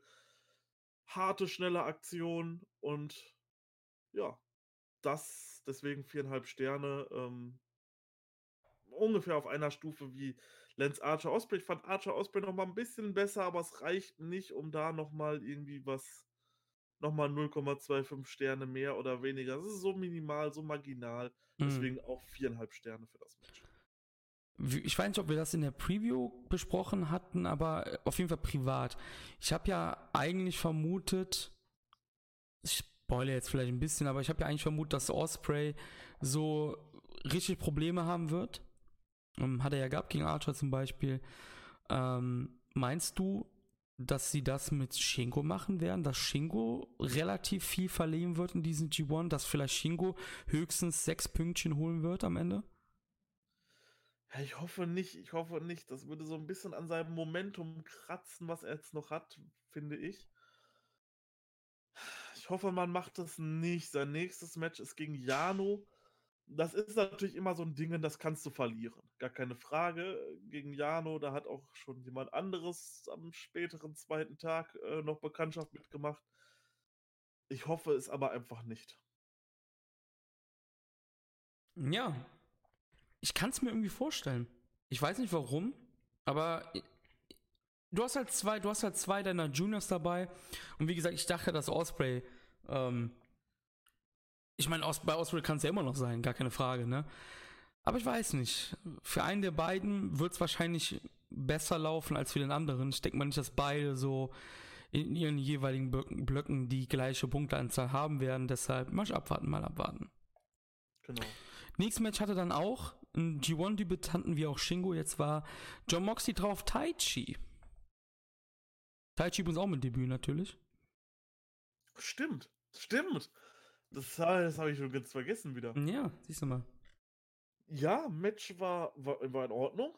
Ähm, ging nur knappe sieben Minuten. Ähm, draußen gab es, gut, wenn man jetzt natürlich die Zeit draußen mitzählen würde, ging es ein bisschen länger. Die haben sich dann draußen schon gebrawlt. Ja, war ein solides Match. Ähm, es wurde natürlich Moxley live wieder einen Tisch rausgeholt. Mhm. Darf ja nicht fehlen, egal wo er gerade wrestelt. Auch wenn ich ihn bei New Japan interessanter als bei All Elite Wrestling finde. Mhm. Weil bei All Elite Wrestling geht er mir halt viel zu sehr auf dieses Deathmatch-Gimmick an und so. Und bei äh, New Japan zeigt er, dass er halt auch ein bisschen wresteln kann und nicht nur irgendwelche, ja, kranken äh, Reißzwecken-Spots macht. Mhm. Ja, Stühle gab es natürlich auch wieder in dem Match. Es war eigentlich so das typische Match. Moxley gewinnt dann am Ende durch den, ähm, wie nennt er sich jetzt, durch den Death, Death Rider, Rider genau. genau. Ja, war in Ordnung. War ein solides Match. Ja, Mox kam halt wieder angelehnt an seine Shield-Zeit durch die Zuschauer, aber Taichi hat ihn direkt attackiert. Also Mox hat ihn gar nicht gesehen, er hat ihn gar nicht bemerkt. Er ging dann halt da ja, durch so eine Art, durch so eine Art Absperrung oder sowas. Also war quasi so, die, die, die Ränge waren geteilt irgendwie und dann kam halt Taichi so von der Seite und hat ihn dann attackiert. Und wie du gerade auch schon angespielt hast, die Ringglocke hatte noch gar nicht geläutet. Ähm, ich weiß nicht, wie lang, also wie viel, ich glaube, ein, zwei Minuten hat man quasi dann ohne, ähm, ohne Ringglocke gekämpft irgendwie. Hast du mitbekommen, die, was die Fans gerufen haben? Let's go Taichi und Go Home Taichi Rufe? Also war so ein bisschen geteilt sogar. Also Taichi ist mittlerweile relativ beliebt sogar geworden. Ähm, ja, war halt irgendwie so typisch, was erwartest du von einem Match von Moxley und Taichi? Ja, dass das genau so ablaufen wird, ne? Brawling, Stuhl, Tisch, ähm, da Shenanigans und hier und ähm, war solide. Ähm, aber wir wissen, dass Moxley nicht der größte Wrestler vor dem Herrn ist. Und die Matches oder die Kämpfe, wo er das, wo er beweisen kann, dass er G1 ähm, ja mithalten kann von der Matchqualität her, die kommen ja eh noch. Das machst du ja nicht gegen Taichi, ne? Der selber dafür bekannt ist, äh, nicht der größte Wrestler vom Herrn zu sein. Ähm, ja, wie du gesagt hast, siebeneinhalb Minuten.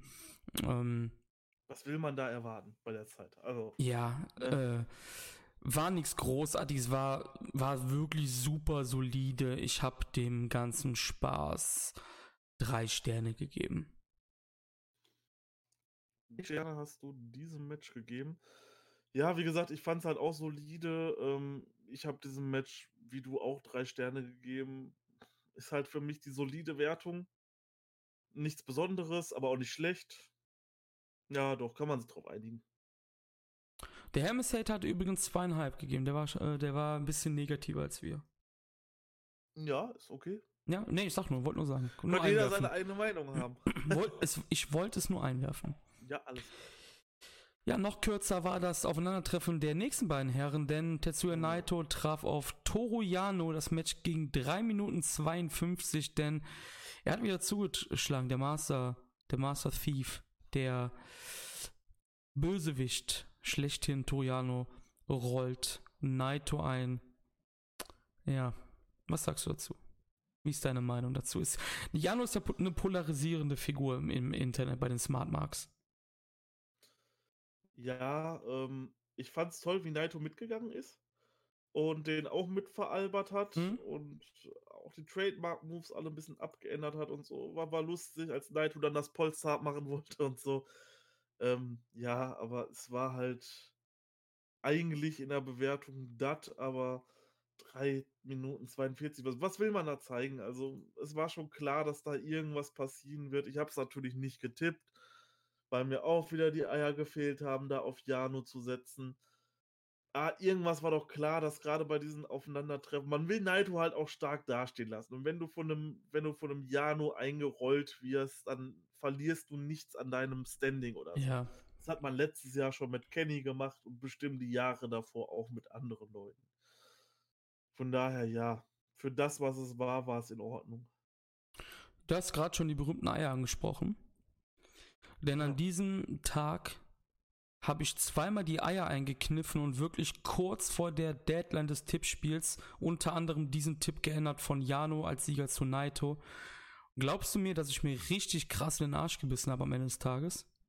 Hundertprozentig, ja. Natürlich. Ich habe es irgendwie gerochen. Ich habe Steffen, glaube ich, am selben Tag, am Morgen noch geschrieben oder am Tag vorher, am Abend vorher, weiß ich jetzt nicht mehr. ich habe damit irgendwie gerechnet, ähm, wie du gerade gesagt hast, wenn du gegen Jano verlierst, der ist halt der Meisterdieb. Der rollt dich halt mal ein, ne? Und das ist dann auch hier passiert. Ich habe, wie du gesagt hast, man kann das eigentlich nicht richtig bewerten. Ähm, bist du, bist du Fan oder magst es, Jano Comedy? Bewertest du das Match? Ich habe das Match jetzt mit anderthalb Sternen bewertet, aber eigentlich darfst du es gar nicht bewerten. Wie gesagt, anderthalb Sterne von mir hier. Ähm, gab ein paar Comedy-Aktionen halt. Naito hat dann zum Beispiel Jano das Shirt über den äh, Kopf gezogen, so dass nichts mehr sieht, ihn eingerollt für zwei. Ähm, dann hat die, äh, wurde der Ref ein bisschen äh, rumgeschubst, dann gab es wieder einen Trail von Jano. Jano lenkt den Ref ab, Low Blow. Dann gab es hier den, ähm, dann hat er hier ähm, auch das Shirt von Naito über den Kopf gezogen und die ihm dann eingerollt. Eigentlich war das, finde ich, sogar ziemlich cool, muss ich sagen. Ähm, aber ja, anderthalb Sterne von mir hier und Jano startet mit einem Sieg. Ja, drei Sterne. Nein, natürlich nicht. Ähm ja, Jano-Matches sind, sind in Ordnung. Äh, sie haben auf jeden Fall ihre Berechtigung. Auf jeden ich Fall. Mag ja. Jano. Jano hat auch immer guten Humor und zeigt dann auch immer mal was anderes. In so einem Climax natürlich immer so eine Sache. Ja, man weiß, warum er drin ist, dies, das, alles, aber so im Climax brauche ich ihn halt eigentlich nicht drin. Aber ich finde ihn ganz gut zum Runterkommen halt oft, ne? Also. Aber. Ja. Ja, es ist halt immer für mich so diese Paarung, wenn ich diese Toriano, ja, okay, gut. Schade. Ähm, ja. Nee, ich gebe auch anderthalb Sterne. Ja, was, was, was soll man groß bewerten bei der Zeit? Ja. Ja. Also, sieht uns nach, wenn ihr der andere Meinung seid, aber das ist. Ich finde, das ist schwierig zu bewerten, das Match. Ja. Also drei Sterne sind es auf jeden Fall nicht. Das nein, nein, nein, nein, nein, nein. Das, das wäre echt, äh, ja. Wie sagt man so schön, entweder du magst Jan oder du magst ihn nicht, ne? Ja. Ist halt einfach so, ne?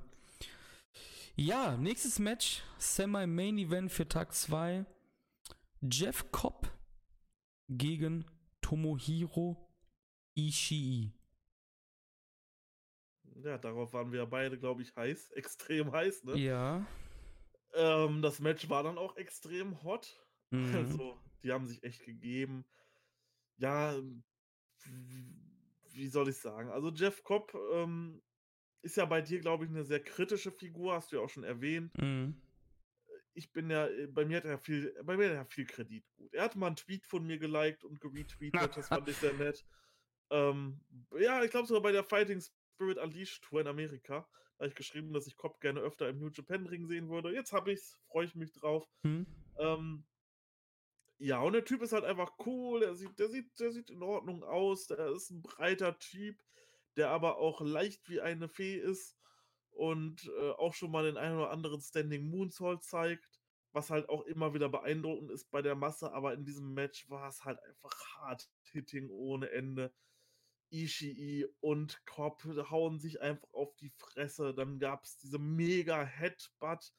Das Match kann man vielleicht sagen, das haben wir zusammen geguckt, also nicht zusammen geguckt, sondern zusammen im Discord miteinander gesprochen, während dieses Match mhm. lief. Und wir waren halt ungefähr gleich bei der Zeit, es kam einfach nur diese Headbutt. Wir beide so, boah, Alter. die war halt einfach so. Jo, der war krass. Cobb holt halt gefühlt einen Meter aus und stößt im Laufen da mit seinem Kopf zu. Dann gab es noch einen krassen Piledriver äh, ein Brainbuster von, vom, vom, vom, ähm, vom Top Rope von Ishii. Also die haben sich da wirklich, wirklich krass gegeben. Und Ishii gewinnt hier verdient. Ja, für mich immer noch der underratedste Wrestler aller Zeiten wahrscheinlich. Ja, also Match war genau das, was ich erwartet habe. Hätte vielleicht noch ein bisschen, noch ein bisschen krassere Intensität haben können, finde ich, wenn es nach mir ging. Vielleicht auch noch zwei, drei Minuten länger, wenn man nochmal richtig Vollgas gegeben hätte. Aber so war das doch schon in Ordnung. Du hast ja gerade meine, meine Beziehung zu Jeff Cobb eigentlich schon erzählt. Ich bin sehr kritisch bei Jeff Cobb. Ich finde, ähm, ich habe bis zum heutigen Tag, beziehungsweise anders, bis zu diesem Match, ja, habe ich von Jeff Cobb kein herausragendes Match gesehen. Vielleicht, vielleicht nur Osprey gegen Cobb von G1 Supercard. Aber sonst keins. Ähm, aber dieses Match hat das war vielleicht, ich, ich muss sagen, das Match war das beste Jeff Cobb-Match, was ich je gesehen habe. Ja, da stimme ich zu. Ähm, und es war ein richtiger Horse-Fight. Sie haben sich richtig auf die Fresse gehauen. Und das ist das, was ich halt bei Cobb immer so gern kritisiere, weil Junge, du hast, du hast halt eine Statur, wie, du bist halt ein Bulle, ne? Du bist irgendwie nur so gefühlt 1,70 groß, wiegst aber irgendwie 130 Kilo oder so, ne? Hau den Leuten noch einfach auf die Schnauze, ja? Mach's doch so wie Tomohiro Ishii. Der ist genauso groß wie du. Ja? Hau den doch einfach auf die Schnauze. Du siehst doch Tomohiro Ishii auch nicht, wie er von der Ringecke mit drei Umdrehungen auf irgendwelche Leichtgewische springt. Hau den Leuten doch einfach die Fresse ein. Das haben sie gemacht. Es war ein sehr brutaler Kampf. Und, aber auch sehr simpel. Sehr simpel geführt. Und mit simpel, das meine ich gar nicht schlecht. Das meine ich nämlich sogar ziemlich gut. Ellbogenstöße, Chops, Strikes, Suplessen, die Headbutts, die du angesprochen hast. Fuck, man. Wie du gesagt hast, wir waren im Discord und dann hauen die, also beziehungsweise Cops Headbutt das war so ein dumpfes Geräusch, das sogar als äh, im Stream rüberkam. Und das muss man halt erstmal schaffen, ne? Dann ja. genau, nach dem Headbutt gab es auch einen richtig krassen Pile-Driver für einen richtig krassen Nearfall. Dann wollte Cobb diesen, also diesen Two of the Islands zeigen, also seinen ähm, Finisher, aber Ishii kam mit Suplex hinterher, mit einem German hinterher. Dann gab es noch mehr Suplex. Also die haben sich richtig krass auf die Fresse gegeben. Ziemlich krass fand ich auch den Spot, als ähm, Ishi haut dann eine richtig krasse Lariat raus und Cop kickt bei 1 aus. stimmt, stimmt. Ja, genau. Richtig fett, dann ging es weiter. Sliding D für 2 von Ishi und dann hat Ishi gesagt, ey, weißt du was, du kleiner Wichser, wir sind der 18 Plus. Okay. ähm, dann gab's, dann gab's den, auch einen krassen Headbutt vom, vom Stone Pitbull. Und er trägt seinen Namen wahrscheinlich, ja, nicht zu Unrecht, denn sein Kopf ist wahrscheinlich wirklich aus Stein. Und Cobb ist innerlich wahrscheinlich zermalmt gewesen nach dem Headbutt. Und dann gab es auch noch den Brainbuster. Und man kann sagen, ich glaube, das haben wir privat aber eher gesagt, ähm, Tomoyoshi war ja dein letztjähriger G1 MVP, oder? Letztes nee. Jahr? Nee? Aber wer war das denn? Steffen? Ich weiß es gar nicht mehr. Ähm, auf jeden Fall, er gilt hat oder galt letztes Jahr so als der MVP, hat die meisten Matches gehabt, die halt fantastisch waren. Und was macht der Kerl? Der fängt natürlich einfach genauso an, wie er aufgehört hat. Ne? Fantastisches Match hier. Hat mir wesentlich besser gefallen als die Matches, die Cobb mit Goto hatte, zum Beispiel. Und ähm, ich habe dem Match vier Sterne gegeben. Ich auch. Ist das Match besser für dich als Shingo gegen Juice? Nein. Hat's, was hast du dem gegeben? Viereinhalb, ne, sogar? Viereinhalb, ja. Ah, okay, alles klar. Okay, ich habe beiden vier, deshalb war ich gerade ein bisschen verwirrt. Also, also das, war, das, war, das war so ganz knapp auf der, Stelle, auf der Schwelle zu 4,25, würde ich sagen. Mhm. Aber es hatte noch so ein Haymaker hatte noch gefehlt, um halt noch auf das nächste Level zu kommen. Mhm. Ja. Ja. Ja, Main Event danach. Jay White gegen Hiroki Goto. Und Jay White ist auch eine Personalie, die ziemlich polarisiert. Wie, also äh, sagen wir mal so, letztes Jahr hat der sehr viel, sehr viel Character Work bet betrieben und hat dann halt seinen Charakter als sleazy Fuck halt ähm, ja etabliert. Wie fandst du ein Jahr später sein G1 Kickoff gegen Goto. Geil. Okay. Also, ähm, es, war, es war jetzt nur, ähm, ja, das war ein Match. Ich hatte das schon zu dir gesagt. Ich erinnere mich nicht mehr wirklich an Aktionen. Also mhm. es haben so diese prägnanten Sachen im Match haben gefehlt. Mhm. Dafür war dieses Match aber so wunderbar slidey und es lief halt einfach und ich habe dazu geguckt und war von Anfang an drin in diesem Match. War wunderschön, noch so eine Aktion vielleicht am Anfang so, er setzt Gedo auf den Stuhl und sagt, hier, guck dir das an, wird nicht lange dauern. Zehn Minuten maximal. Und ähm, ja, Jay White hat ja seinen Charakter noch ein bisschen überarbeitet mit dem Bart, das steht ihm wunderbar. Goto sah auch krass gut aus in dem Match muss man einfach mal so sagen. Und die beiden haben einfach ein wirklich gutes Match auf die Beine gestellt. Die haben durchgewrestelt. Es war, war alles sinnig. Es gab keine Botches. Es war, es war total gut eigentlich. Nur es fehlt halt so diese Sache im Kopf, wo du sagst, Tag, das hat Klick gemacht. Ähm, und das hebt es jetzt aufs andere Level drauf. Ne, auf ein völlig anderes Niveau. Das war es nicht, aber es war ein gutes Match und ich habe mich 21 Minuten und 6 Sekunden lang davon vollkommen unterhalten gefühlt. Ja, ich war halt, ich muss sagen, ich war halt wirklich ähm, invested in diese Goto Comeback Storyline. Also man hat das ja aufgespinnt, dass halt Goto gesagt hat, ich habe bei meinem guten Kumpel Shibata am LA Dojo trainiert, wir haben da an meinen, an meinen Willen, an meinen Techniken gefeilt, damit ich im G1 auf jeden Fall präpariert bin und Gas geben kann. Da fand ich auch gut, dass, also Jay White war eigentlich der perfekte Gegner dafür, dieser schleimige Typ, der, den man unbedingt besiegen muss, dann, dann gewinnt Goto halt in Outer Ward auch noch und ja, nach dem Ushigoroshi gab es dann noch den Kickout bei 2. Goto hat dann mit Kicks den GTA eingeleitet und damit den Sieg geholt. Und ich muss auch sagen, ich weiß nicht, also ob das vielleicht, also was du eben angesprochen hast mit diesen, mit diesen, dass die jetzt quasi übertrieben gesagt nichts mehr im Sinn war. Also ich weiß, wie du das meinst. Natürlich weißt du noch, wie das Match war, aber es war jetzt kein zum Beispiel bei Cobb und Ishii ist die, sind die diese Headbutts die in der, genau, genau, ja. Ich muss sagen, mir ist eine Sache ziemlich gut aufgefallen und das ist nämlich, es gab keine Gedo-Kacke so wirklich. Und es gab halt wieder diesen Charakter Jay White, der halt total arrogant so Tritte und so Stomps auf dem Boden liegenden Goto gemacht hat und provoziert hier und provoziert da. Ich glaube, wir müssen uns da ein bisschen dran gewöhnen. Das ist das, was wir mit Jay White erstmal bekommen werden. Der Darf wird uns keine Five-Star-Classics äh, äh, ja, hinblättern, glaube ich. Mir fällt da dann auch noch eine Aktion ein, die perfekt zu seinem Character-Work gepasst hat. Mhm. Goto liegt auf der Matte und er geht hin und zieht einfach so seine Mundwinkel hoch und runter, so seine Wange. Ja, ja sowas meine ich halt. Das war perfektes Character-Work, also ja. wirklich. Aber das ist das Ding halt. Ähm, der Typ ist trotzdem fantastisch, hallo? Ne, gerade das sein, sein Charakter, wie er das spielt. Also, hättest du gedacht, als dieser blasse, weiße Junge Power Struggle 2017 rausgekommen ist und so arrogant war und Tanahashi um ein Titelmatch bei Wrestling gebeten hat, hättest du gedacht, dass der diesen Switchblade-Charakter, diesen, den Leader auf dem Bull vom Bullet Club so gut rüberbringen kann? Ich glaube, das ist seine Stärke einfach. Ja, das Character Work, ganz klar. Und er ist ein guter Wrestler. Ich meine, er hat es ja auch äh, gezeigt, alleine schon bei der Exkursion. Er kann auch noch krasser wresteln was heißt noch krasser, das hört sich so blöd an, als ob er da halt scheiße wresteln würde. Das stimmt ja nicht mal, ne?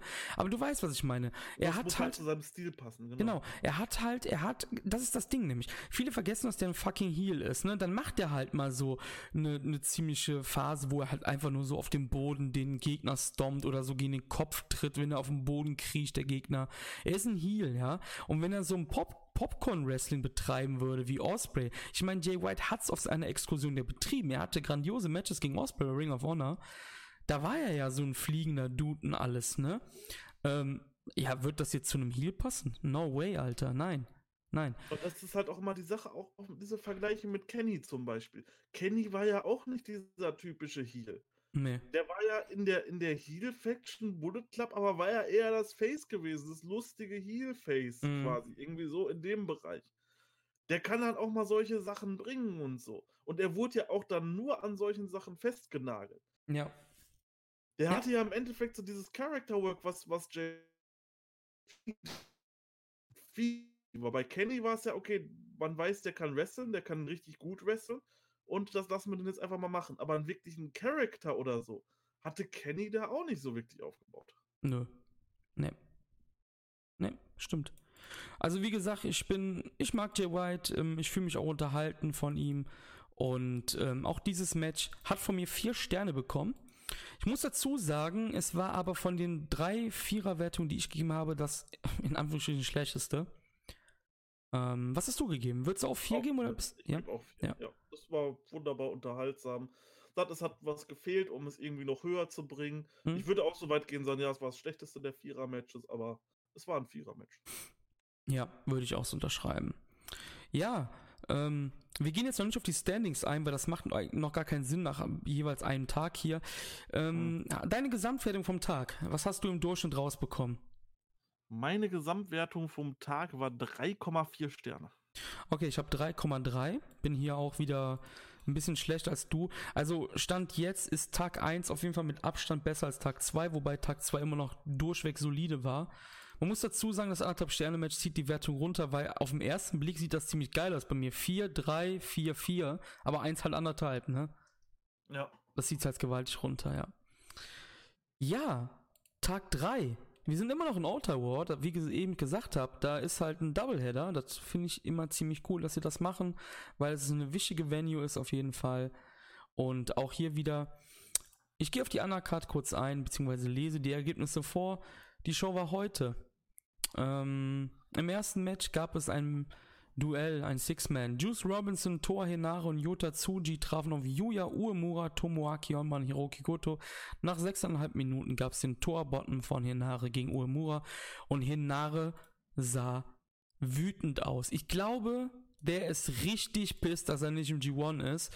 Der will jetzt richtig durchstarten bald. Vielleicht machen sie jetzt auch mal was mit dem, denn er hatte in diesem Match eine richtige Intensität am Start. Zweites Match. Jeff Cobb und Renner Rita trafen auf John Moxley und Shota Umino und Cobb pinnt hier Shota nach dem Tour of the Island nach 4 Minuten 53. Morgen treffen Cobb und Moxley dann aufeinander. Klar. Drittes Match. Chaos zusammen mit Ishii, Yano und Yoshihashi gegen Jay White, Yujiro Takahashi und Chase Owens. Gestern durfte Chase einen Pin holen, heute pinnt Jano Owens nach 9,5 Minuten durch den Roll-Up. Für das Match LIJ, Tetsuya Naito, Shingo Takagi und Bushi trafen auf die Suzuki-Gun in Form von Taichi, Suzuki und Kanemaru. Suzuki pinte Bushi nach dem God-Style Piledriver nach 8,5 Minuten. Und dann kamen wir zum fünften Match. Und das fünfte Match ist immer das erste G1-Match des Tages. A-Block-Match. Lance Archer gegen Bad Luck Fahle. Ja, das Match hat mir auf jeden Fall besser gefallen als das letzte Bad Luck Fahle Match. Ähm, einfach weil Lance Archer ich glaube, Lance Archer ist in diesem G1 der motivierteste Guy überhaupt. Ja. Also, wie motiviert er ist, das ist einfach unfassbar, auch mit dieser ganzen Promo davor und so, wo er da Werbung für die Shows gemacht hat. Und er kommt halt raus und gibt halt einfach immer alles und zieht mit Fahle hier doch ein recht gutes Match, kann man sagen. Hm? War jetzt natürlich kein, kein, kein, kein krasses Match oder so, aber das war wieder vollkommen in Ordnung. Es gab eine lustige Szene, da hat Lance Archer wieder den, den Ringtanz zeigen wollen. Natürlich dann wieder mit Eingriff von Jadot. Und ähm, dann nimmt Fahle ihn auf einmal an die Hand und klettert auch aufs zweite Ringsalon. Das gibt's nicht. Fahle macht jetzt den Seiltanz. Wurde dann natürlich unterbrochen. Aber das war schon, das war schon wirklich lustig. Ähm, ja, war jetzt auch nichts Dolles. Wahrscheinlich nach Toroyano und dem letzten Fahle-Match jetzt das Schlechteste. Auch das Schlechteste an diesem Tag, gar keine Frage. Aber es war trotzdem in Ordnung. Also man konnte sich angucken, wenn man darauf steht, wie sich zwei Big Men hauen, dann ist man hier richtig aufgehoben. Ja, du hast es schon gesagt, Archer kam auf jeden Fall wieder sehr motiviert draus. Der hat dann auch direkt relativ am Anfang so einen dicken Dive gezeigt außerhalb des Ringes auf Falle, ähm, wo sich dann Jado eingemischt hat. Dann gab es so diese Shenanigans außerhalb des Ringes und was ich dann ziemlich cool fand, auch hier wieder, Fahle hat versucht, den Sieg via Countout zu erhaschen. Das fand ich halt cool gemacht, weil er gesehen hat, okay, der Archer ist komplett abgedreht. ähm, ich kann den Sieg halt auch per Countout holen, da kriege ich halt zwei Punkte, ne? Dann habe ich mhm. schon vier. Ähm, Archer hat richtig krasse Sachen gezeigt. Auch krass fand ich Fahle mit einem Superplex für zwei. Also die dicken Männer sind da oben und Fahle zeigt einen Superplex. Dann war das, glaube ich, das, wo Fahle halt aufs Ringseil steigt, was du gerade meintest. Dann hat Archer den halt hochgenommen für dieses Blackout, gab es dann aber doch nicht. Und dann gab es direkt die Grenade bis zwei. Und dann dachte ich erst, Ist das Ende? Nee. Der hat Evil mit dem Bedluck Fall besiegt. Dann muss er auch Archer mit dem Bedluck Fall zeigen, äh, besiegen. Wollte er dann auch zeigen, gab's aber dann nicht. Dann gab's einen mega krassen Pounce, oder? Von Archer. Also. Fall ist durch den halben Ring geflogen, glaube ich. Und ähm, Chokeslam bis zwei und dann gab es wieder die EBD Claw. Und Let's Archer hat nach 10 Minuten den zweiten Sieg geholt völlig solides Match, meiner Meinung nach. Wie du auch gesagt hast, ich fand das besser als Evil gegen ähm, Fahle. Hat mich mehr unterhalten. Liegt das vielleicht daran, dass Archer wie ein junger Gott momentan rumläuft? Ich weiß es nicht. Der Typ hat auf jeden Fall so krass Bock. Du merkst ihm richtig an, hey, das ist meine Chance, Leute. Und die lasse ich mir von keiner Sau nehmen. Ja, vor allem, der ist ja auch schon 43, ne? Ja, der ist uralt, klar.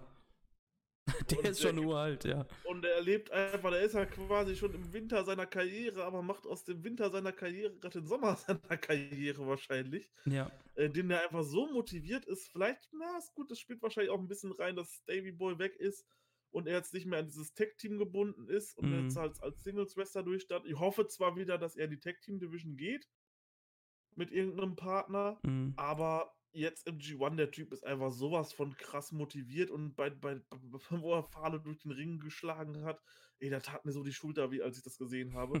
so, Alter, der haut da gerade gegen Fahle gegen und Fahle fliegt einfach so weit. Also, also echt krass, was man gerade mit Lance Archer macht und wie gut der gerade abgeht. Wenn der seine Motivation durch den ganzen G1 zieht, dann kann man hier sogar vielleicht irgendwann mal über eine MVP-Rolle sprechen, weil das ist halt einfach, ja, das ist halt ja. einfach krass, was das seid. Ne? Das ja. ist so ein bisschen so Rocky Romero-like. Ja. Romero im, im, im, im, Best of the Super Junior, alle haben gesagt, oh komm, muss das sein? Warum, warum kommt Rocky Romero hier rein? Das war ja eine Personalie mit Taka Michinoku. Und dann ist er einfach so motiviert und haut einfach so krasse Matches raus. Und genau das macht Lance Archer hier einfach auch. Mhm. Also ich finde auch, Lance ist bisher absolut fantastisch. Ähm, wenn wir kurz gucken können, Lance trifft am 18. in der Korakin Hall auf Kenta. Ziemlich fette Scheiße auf jeden Fall. Was gibst du dem Match schlussendlich? Ich gebe dem Match drei Sterne. Vollkommen solides Match. Hm? Ja. Ich bin ein bisschen schlechter, ich habe zwei, drei Viertel, aber ich gehe mit drei Sternen auch völlig d'accord. Also das Match war wirklich solide, war besser als, äh, haben wir jetzt schon zweimal, glaube ich, erwähnt, als Evil gegen Fahle. Hat eigentlich ziemlich viel Spaß gemacht sogar, muss ich sagen, ja. Ja, nächstes Match war dann Will Osprey gegen Sanada. Ja, und das war natürlich jetzt wieder genau das Wrestling, was ich sehen möchte, ne? Also, das hat mir wunderbar gefallen. Es waren harte Aktionen dabei, es waren spektakuläre Aktionen dabei, es waren schnelle Konter. Das Match war ein wunderbar schnelles Match. Ähm, Will Osprey no-sellt den Paradise Lock. Ja. Auch interessant, wird eingerollt und springt da einfach raus und steht am wieder und Sanada guckt sich um, ist es jetzt dein Ernst? Ähm, dann gab es noch.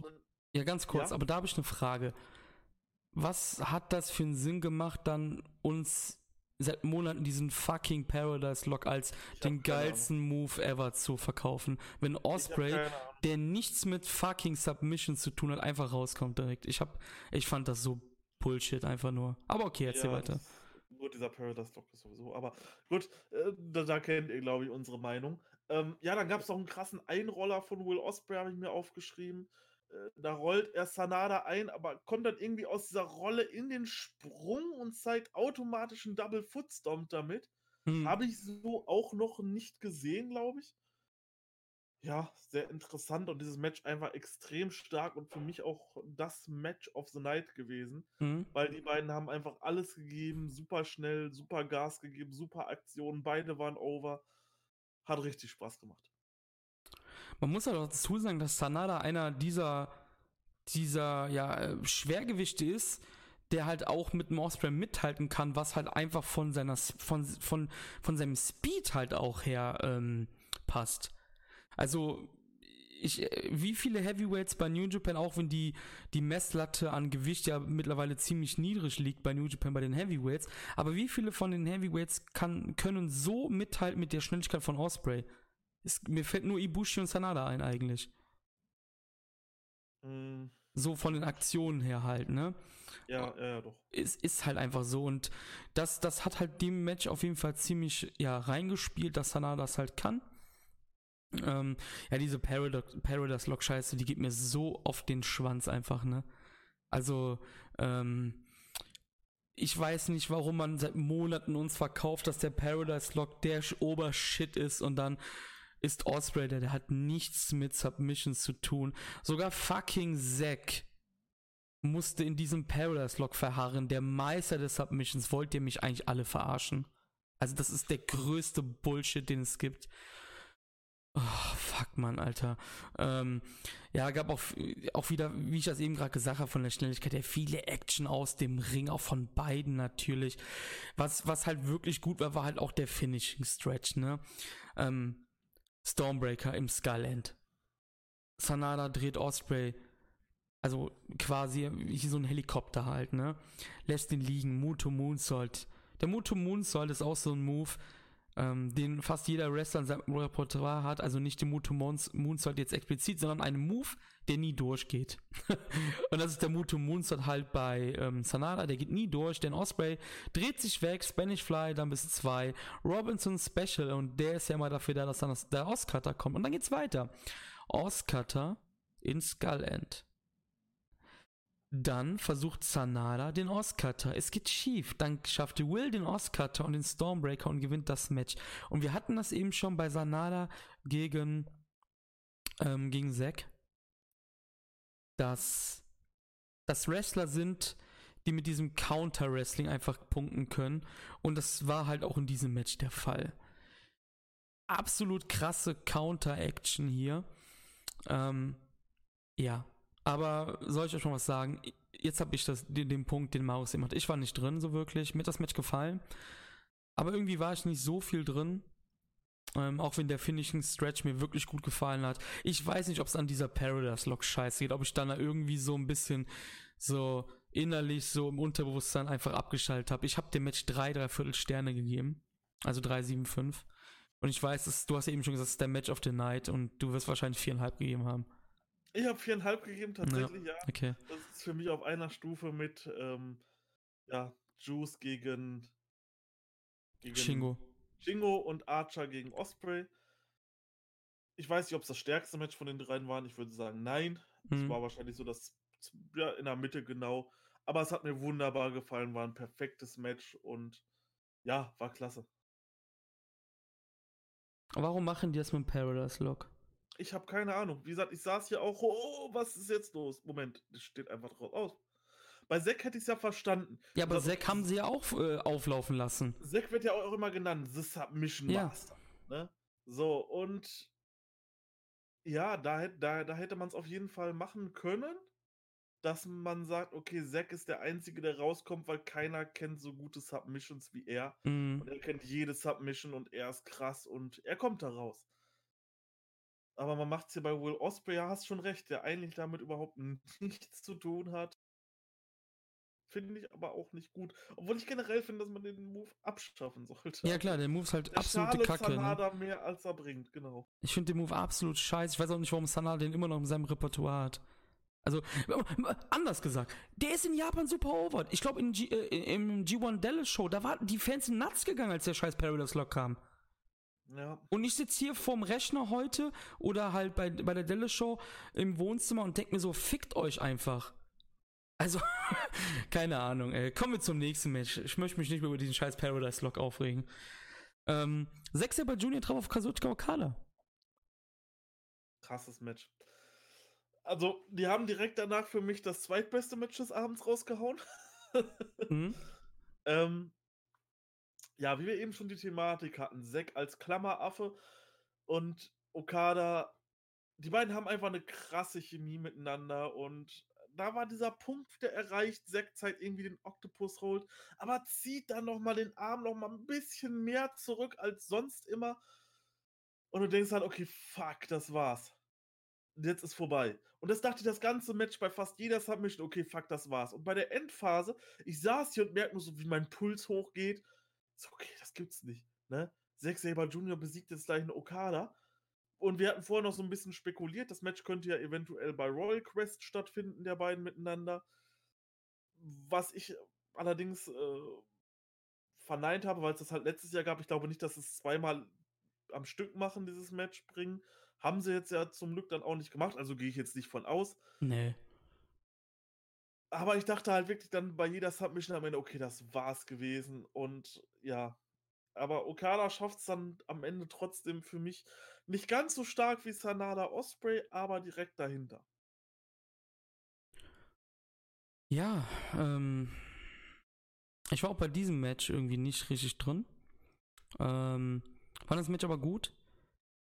Ziemlich interessant fand ich irgendwie diese, diese Nonsens-Info von Rocky vor dem Match, als er uns erzählt hat, er hat back, Backstage gesehen, wie Okada eine Beef Bowl gegessen hat, also quasi eine Schüssel mit Rindfleisch und Reis oder so. Und die ist ja nur vor wichtigen Kämpfen, also weiß man, das ist ein wichtiger Kampf. Danke für diese Nonsens-Info, Rocky, fand ich aber ziemlich witzig eigentlich.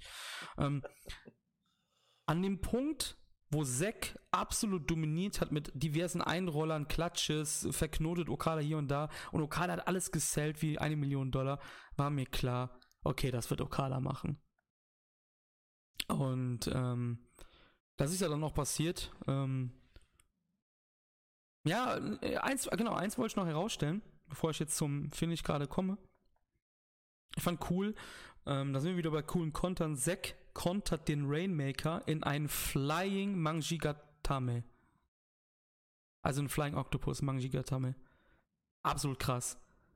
So ein Rainmaker in so ein Octopus Soul zu verwandeln, ist halt absolut krank, ne?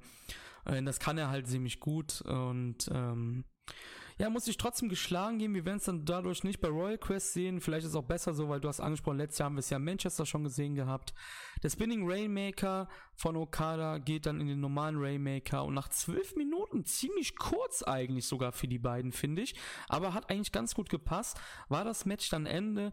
Zack nach zwei Tagen mit null Punkten, Okada mit vier und für die Zahl 4 passt. Ich tippe, dass du vier Punkte, äh, vier Sterne gegeben hast.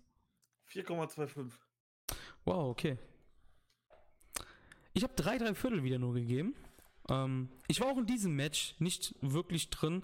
Es war in Ordnung, es war gut, aber äh, mir hat da so ein bisschen dann ein bisschen was gefehlt. Also als Zack da so dominiert hat mit seinen Aktionen, war mir schon klar, okay, das ist okay, das Ding. Und dann war das irgendwie für mich ein bisschen, bisschen vorbei, das Ding.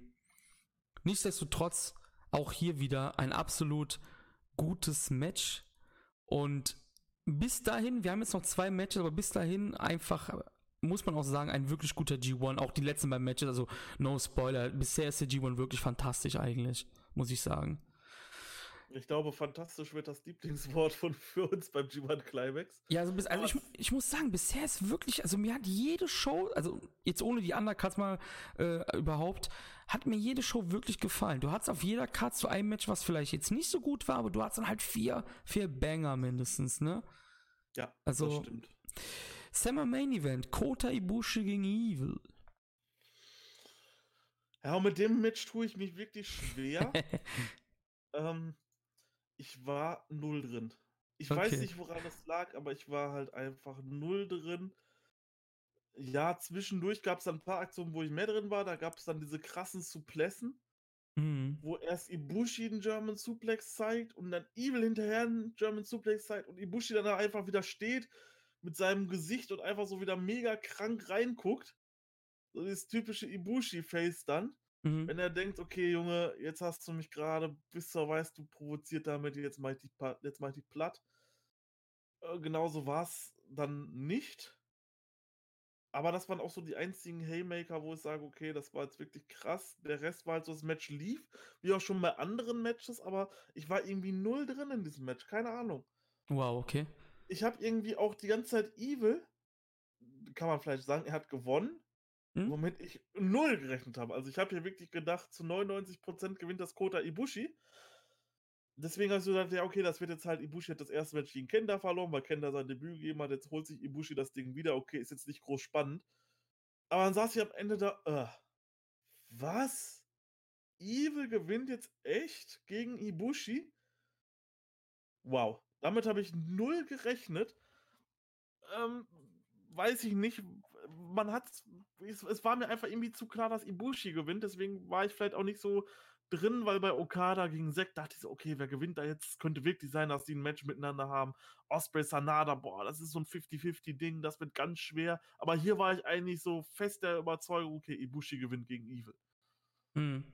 Das war es vielleicht, was mich daran gehindert hat, so wirklich zu sagen, okay, das Match hat mir richtig gut gefallen. Aber es war ein gutes Match, gar keine Frage, aber ich war halt null drin. Ja, ich war hier mehr drin als in den letzten zwei Matches, muss ich sagen. Also ich fand es ziemlich geil. Also Evil ist momentan im G1 auch mit einer großen Intensität dabei. Also er hat ja Fahle direkt beim ersten Tag attackiert. Hier geht er auch direkt auf Code. Die hauen sich dann richtig krass auf die Fresse. Also die traden halt die, ähm, die Punches und Strikes halt, wo es nur geht. Und ich fand die Match-Story ziemlich cool, dass Evil halt auf den Knöchel von Ibushi gegangen ist. Den Knöchel, den er erst vor letzter, vor, in der letzten Woche, vor ein paar Tagen, noch bei Twitter geteilt hat, wie lidiert der eigentlich ist mit Blessuren und blauen Flecken. Und das fand ich halt ziemlich geil, dass Evil das ähm, aufgegriffen hat und dann Kota Ibushi halt mit Submissions und mit Tritten und alles, ähm, ja, gegen den Knöchel da malträtiert hat. Und das war dann auch so die, die coole Sache, die halt zum Ende geführt hat. Denn, ja gut, Evil springt halt mit so einer Sentence-Lehre, alles klar, weil Ibushi sich wegdreht. Und dann geht's ab. Dann gibt's nämlich das Bomaye. Aber Ibushi hält sich so krass die Knöchel. Du siehst richtig in seinen Augen, er hat richtig Schmerzen. Und ähm, schafft dann das Bomaye gegen den Hinterkopf von Evil. Aber bemerkt, Leute, der ist krass lidiert am Knöchel. Das heißt, das Bomaye kommt ja auch nur mit halber Kraft. Er dreht sich um macht diese Yeah-Pose von Nakamura. Ja. ähm, und es soll, also es gibt das Boomer hier gegen das Gesicht, gegen die vordere Seite Ibushis, bis zwei. Wäre Ibushis Knöchel nicht verletzt, wäre Ende gewesen. Aber, es, aber er hat nicht die volle Power hinsetzen können. Die Knöchel brauchst du auch, wenn du mit dem Knie anläufst. Du läufst mit dem fucking Knöcheln. Ibushi wusste nur noch einen Ausweg und das ist Kamigoye. Wenn du mit dem Bomaye, mit dem, mit dem Move des Gottes nicht gewinnen kannst, musst du Kamigoye, ne, den Gott, überspielen. Er zieht das Kniepad runter, das rechte diesmal. Links gab es das Bomaye mit, glaube ich, oder umgekehrt, weiß ich jetzt gerade nicht. Ne, links das Bomaye, genau, rechts Kamigoye. Was macht die Evil? Kontert. Die hauen sich mit Larry jetzt die Fresse um. Dann gibt es einen krassen Headbutt wirklich so aus dem, aus dem, also die stehen vielleicht 10 Zentimeter voneinander. Es gibt den Headbutt vor am Lariat und in einer wahnsinnigen Schnelligkeit von Evil. Es gibt den Darkness Falls bis 2 nur. Und dann macht der Everything is Evil, alles klar. Und Evil macht den Sack zu. Ich war voll drin in dem Match, weil ich die Match-Story an sich mit dem Knöchel fantastisch fand. Und ähm, ich habe auch nicht damit gerechnet, es hat nur einer im Tippspiel das richtig getippt. Steffen, Grüße gehen raus. Und er sagte, ja, für ihn hat es mehr Sinn gemacht, dass Evil, also rein von der Story des G1s her, dass Kota mit zwei Niederlagen ähm, startet, weil er halt, wie ich auch, ich glaube du auch, Kota im ähm, G1-Finale sieht, also quasi als Blocksieger sieht. Und ähm, das ist ja so eine typische Gedo-Story, dass die Favoriten am Anfang halt relativ tief Schnauze bekommen halt. Ich habe dem Match vier Sterne gegeben und du wirst weniger gegeben haben, weil du hast ja quasi schon angeteased. 3,75. Ist ja fast dasselbe wie ich. Dafür hat's, ja. war meine, meine Beschreibung gerade viel positiver als deine. wie gesagt, ich, ich glaube aber auch, wenn ich so drin gewesen wäre wie du, hätte ich viereinhalb gegeben. Ja, also, so, ich, also ich bin noch ganz ehrlich, ich weiß nicht, ob das mein Match of the Night war oder Kenta gegen Tanahashi. Es ist wirklich knapp, aber naja. Hat mir sehr viel Spaß gemacht, halt, weil ich diese Knöchel-Story halt ziemlich cool fand. Ja, kommen wir ja, zum Main Event oder halt willst auch, du noch was sagen? Oder der, sah sagen? Halt auch, der sah halt auch krass aus, der Knöchel.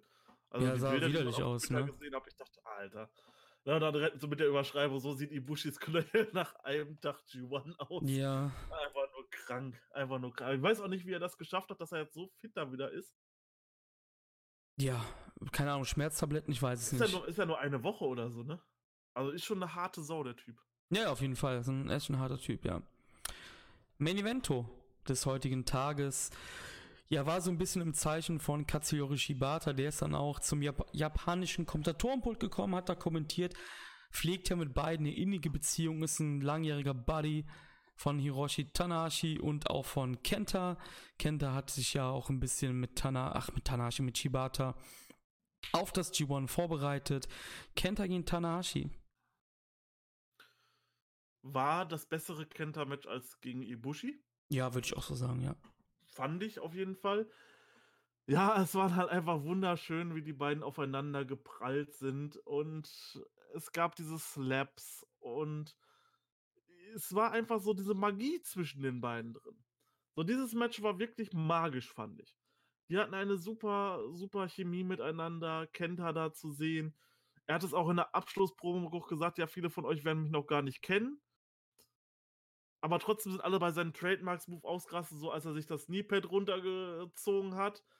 Über Dingens stand, alle dachten, okay, jetzt gibt es einen Knee-Drop oder so, springt über Tanahashis Kopf und tritt dann so leicht so mit der Sohle so ganz hebig gegen Tanahashis Kopf. Mhm sind auch viele ausgerastet. Ich war dann auch so, wow, das war jetzt gerade richtig cool. Ähm, die, die, die Slaps von Tanahashi. Unfassbar. Zieht er einfach durch da. Mhm. Das ist so richtig so, Ibushis, äh, Ibushis kennen das Gehirn so von links, rechts, links, rechts. Ja. Ballert so an die Kopf. Ja, einfach nur krass. Ähm, auch, auch die Dingens. Der Go to Sleep sah wieder nicht so krass aus. Mhm.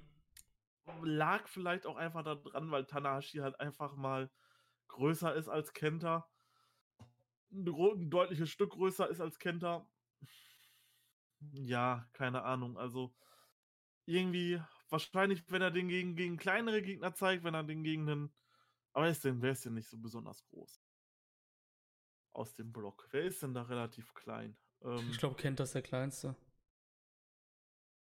Wird interessant zu sehen sein, wie Zack. er das gegen ja, Zack, Zack vielleicht oder Evil ist auch nicht besonders groß. Aber, aber, aber bullig. Ja, vielleicht. Da bin ich schon, da bin ich schon sehr gespannt, wo du es gerade sagst, wie der Lance Archer oder Falo hochkriegen will. Gar nicht. Da, da, da denke ich halt wirklich daran, ich predikte es jetzt. Kenta will den Go-To-Sleep zeigen, nimmt Fahle auf die Schultern, bricht einfach zusammen, Fahle liegt auf ihn drauf, 1, 2, 3, Ende. Ja, also Kenta, Kenta, also wir können ja sagen, Kenta hat das Match dann gewonnen per Sleep nach 18,5 Minuten, ist damit auch 4 0, hat damit ja auch interessanterweise die letztjährigen Finalisten beide besiegt, also Tanashi und Ibushi. Stimmt. ähm, Stimmt. Ja, aber das ist genau das Ding. Er hat jetzt, jetzt denkt jeder, fuck man, der hat zwei krasse Typen Musik, jetzt ist der schon etabliert quasi und der wird gerade gegen und Fadel Punkte liegen lassen. Also gegen solche Leute. Klar. Ja. Ähm, ich war auch total drin im Match. Das war so, ich habe das auch eine Instant Reaction heute auf Patreon gesagt. Es war ja so ein bisschen auch so so Noah gegen New Japan halt, ne? Also mhm. Kenta ist immer ziemlich motiviert gewesen, wenn es gegen New Japan Leute äh, gegangen ist. Hat er immer ziemlich viele arrogante Sachen gemacht. Hat er halt auch gemacht. Zum Beispiel ähm, ging's, es, es ging jetzt ja langsam los mit so Lockups und so. Wer ist der Stärkere? Dann gab's Bitch Slaps. Kenta. Dann hat Tanahashi gesagt, ey Alter, mit mir machst du das nicht. Backpfeife hinterher. Dann hauen die sich die Vorarms um die Ohren. Air-Gitar-Pose von Tanashi. Und was macht Kenta? Der ist sofort da und tritt Tanashi in den Kopf.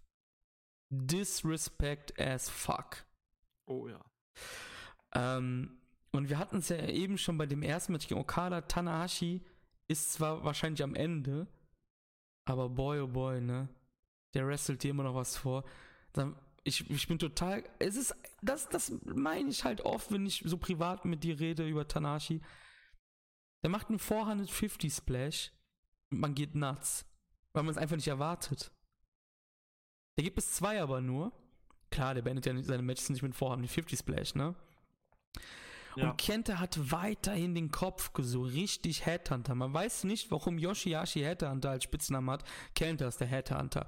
Kicks gehen in den Kopf, Tritte aus dem Lauf gehen in den Kopf. Das sah ziemlich brutal aus. Dann gab es so einen krassen Diving Footstomp noch von äh, Kenta, der aber nur bis zwei ging. Und ziemlich krass fand ich dann die Sache, als es zum Ende ging. Es gab dann den Go-to-Sleep-Konter von ähm, Tanashi. Es gab drei Twist and Shouts die Slingblade nur bis zwei. Diesmal sah die Slingblade auch viel besser aus als damals gegen Chase Owens. Erinnerst du dich da noch dran? Ja, ja, ja, definitiv. Genau. Und die ging nur bis zwei. Dann gab es den High Cross Body. Und Tanashi wollte mehr. Er wusste, ich habe so viel gemacht, jetzt kommt der High Fly Flow und das Ding ist Ende. Was macht Kenta? Knie hoch. Weil Kenta wusste, dass der High Fly Flow kommt und dann passt es wieder. Aber wie spät, wie spät er ja. die hochgezogen hat. Und es also passt aber. Er war ja schon äh, im Flug drin gewesen, schon lange im Flug, kurz vor der Landung. Ich dachte so, okay, Alter, das war's jetzt. Und dann zieht er doch noch irgendwie die Beine hoch. Also war, war krass. Das passt ja auch dann zur Story, dass Kenta sich mit Shibata auch ein bisschen vorbereitet hat. Weil Shibata weiß, wie Tanashi arbeitet. Ne? Mhm. Wie kein zweiter wahrscheinlich. Und ähm, auch, auch ein ziemlich cooler Move, der so fucking simpel ist. Wir wissen, dass Kenta auch gerne die PKs macht, also wie Shibata. Zack macht auch gerne PKs zum Beispiel. Aber Kenta macht den, will den PK machen. Wie bereitet Kenta den PK vor, den Penalty Kick? Mit einem Sleeper. Er setzt den Sleeper ein. Und wie geil das einfach ist, Tanashi wird in Anführungsstrichen ohnmächtig und setzt dich hin was gibt's Besseres als ein Vorbereiten für den PK? Der sitzt ja dann schon. Da musst du den nicht so doof hinsetzen. Der sitzt ja schon. Fantastisches Wrestling, sorry, aber das ist so eine Kleinigkeit, die mir direkt wieder aufgefallen ist. Der PK geht aber nicht durch, ähm, weil, was macht Tanahashi? Hält das Bein fest und will den Dragon Screw zeigen. Im Sitzen. Inverted Dragon Screw. Und ich bin nuts gegangen hier, ne? Weil das so eine geile Sequenz war. Sleeper, PK nicht, Dragon Screw, der geht aber doch nicht durch. Denn dann kommt doch der PK und dann kam der Go to Sleep. Fuck. Vier Sterne. Absolut geiles Match. Absolut geiles Match.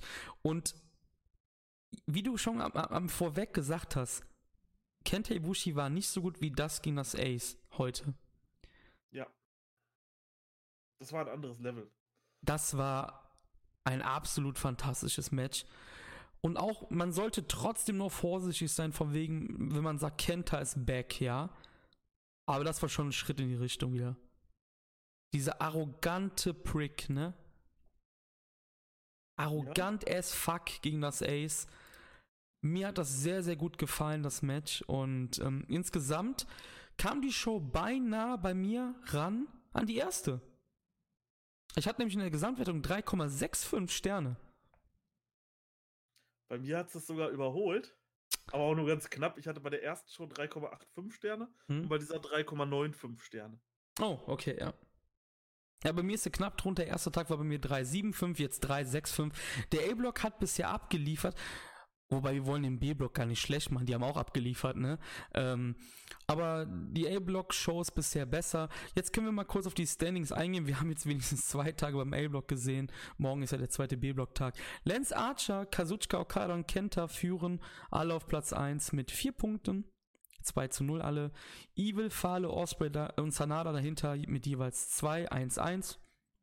Und die drei ohne Punkte sind bisher Zack Saber Jr., Hiroshi Tanahashi und Kota Ibushi. Das ist schon krass. Also, so hättest du mir jetzt vor dem G1 gesagt, so nach zwei Tagen haben die alle drei null Punkte. Gut, bei Zack hätte es vielleicht sein können, aber bei Ibushi hätte ich gedacht, okay, der startet richtig durch. Aber mal abwarten, es sind ja noch einige Tage Zeit und die haben ja noch genug Zeit, die Punkte aufzuholen. Auf jeden Fall, ja.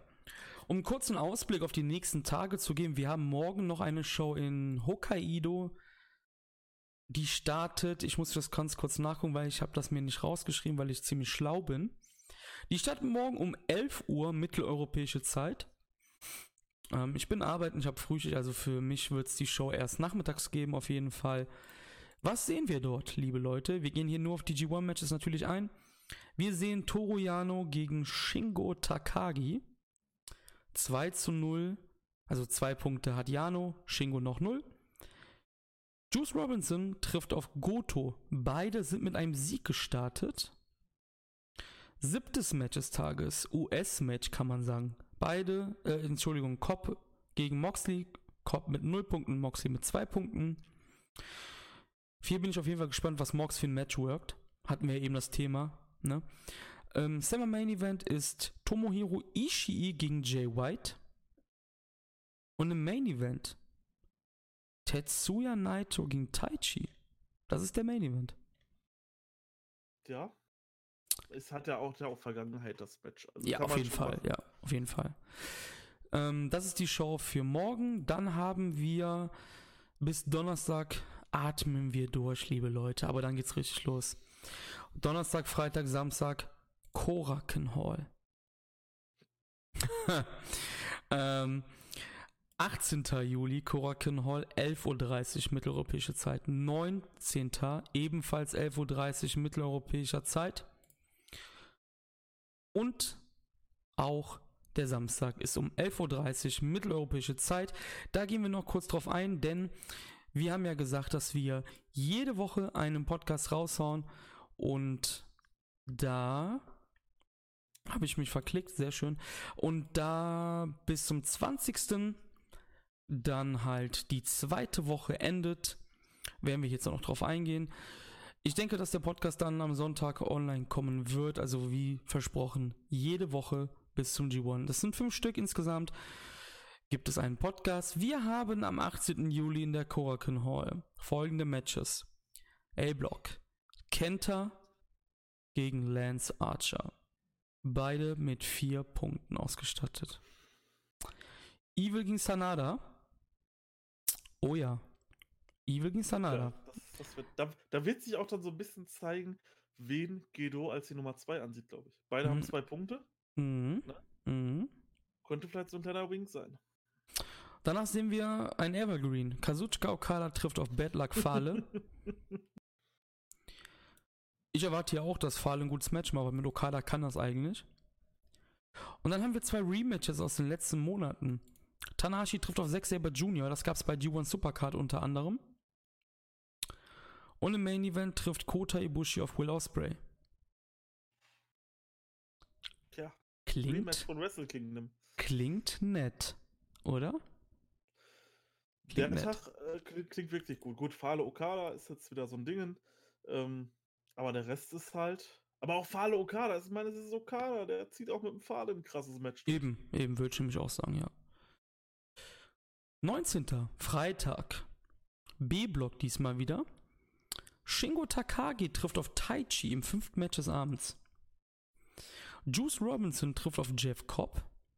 Finde ich auch ziemlich interessant, das Match. Toru Yano trifft auf Jay White. Da bin ich auch sehr gespannt, wie das gebuckt ist. Fuck, man. Der Meisterdieb gegen den Sleazy Fuck. Den intelligentesten Wrestler des Rosters vielleicht. Achtes Match. Goto gegen Naito. Der Main Event des Abends. Tomohiro Ishii gegen John Moxley. Und ich glaube, das ist das Match, worauf ich mich bei Moxley am meisten freue. Gegen ja. Ishii.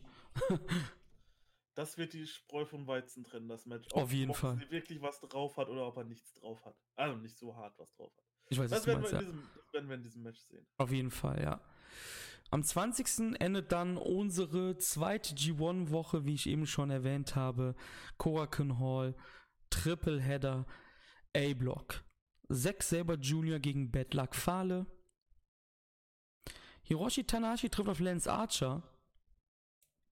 Kenta trifft auf Evil. Und die zwei Main Events, Summer Main Event, Kota Ibushi trifft auf Sanada. Und im Main Event kriegen wir eine Paarung, die auch in den letzten Monaten oft Thema war. Kazuchika Okada trifft auf Will Osprey. Will worked einem Climax Main Event. Das ist krass. Und dann gegen Okada.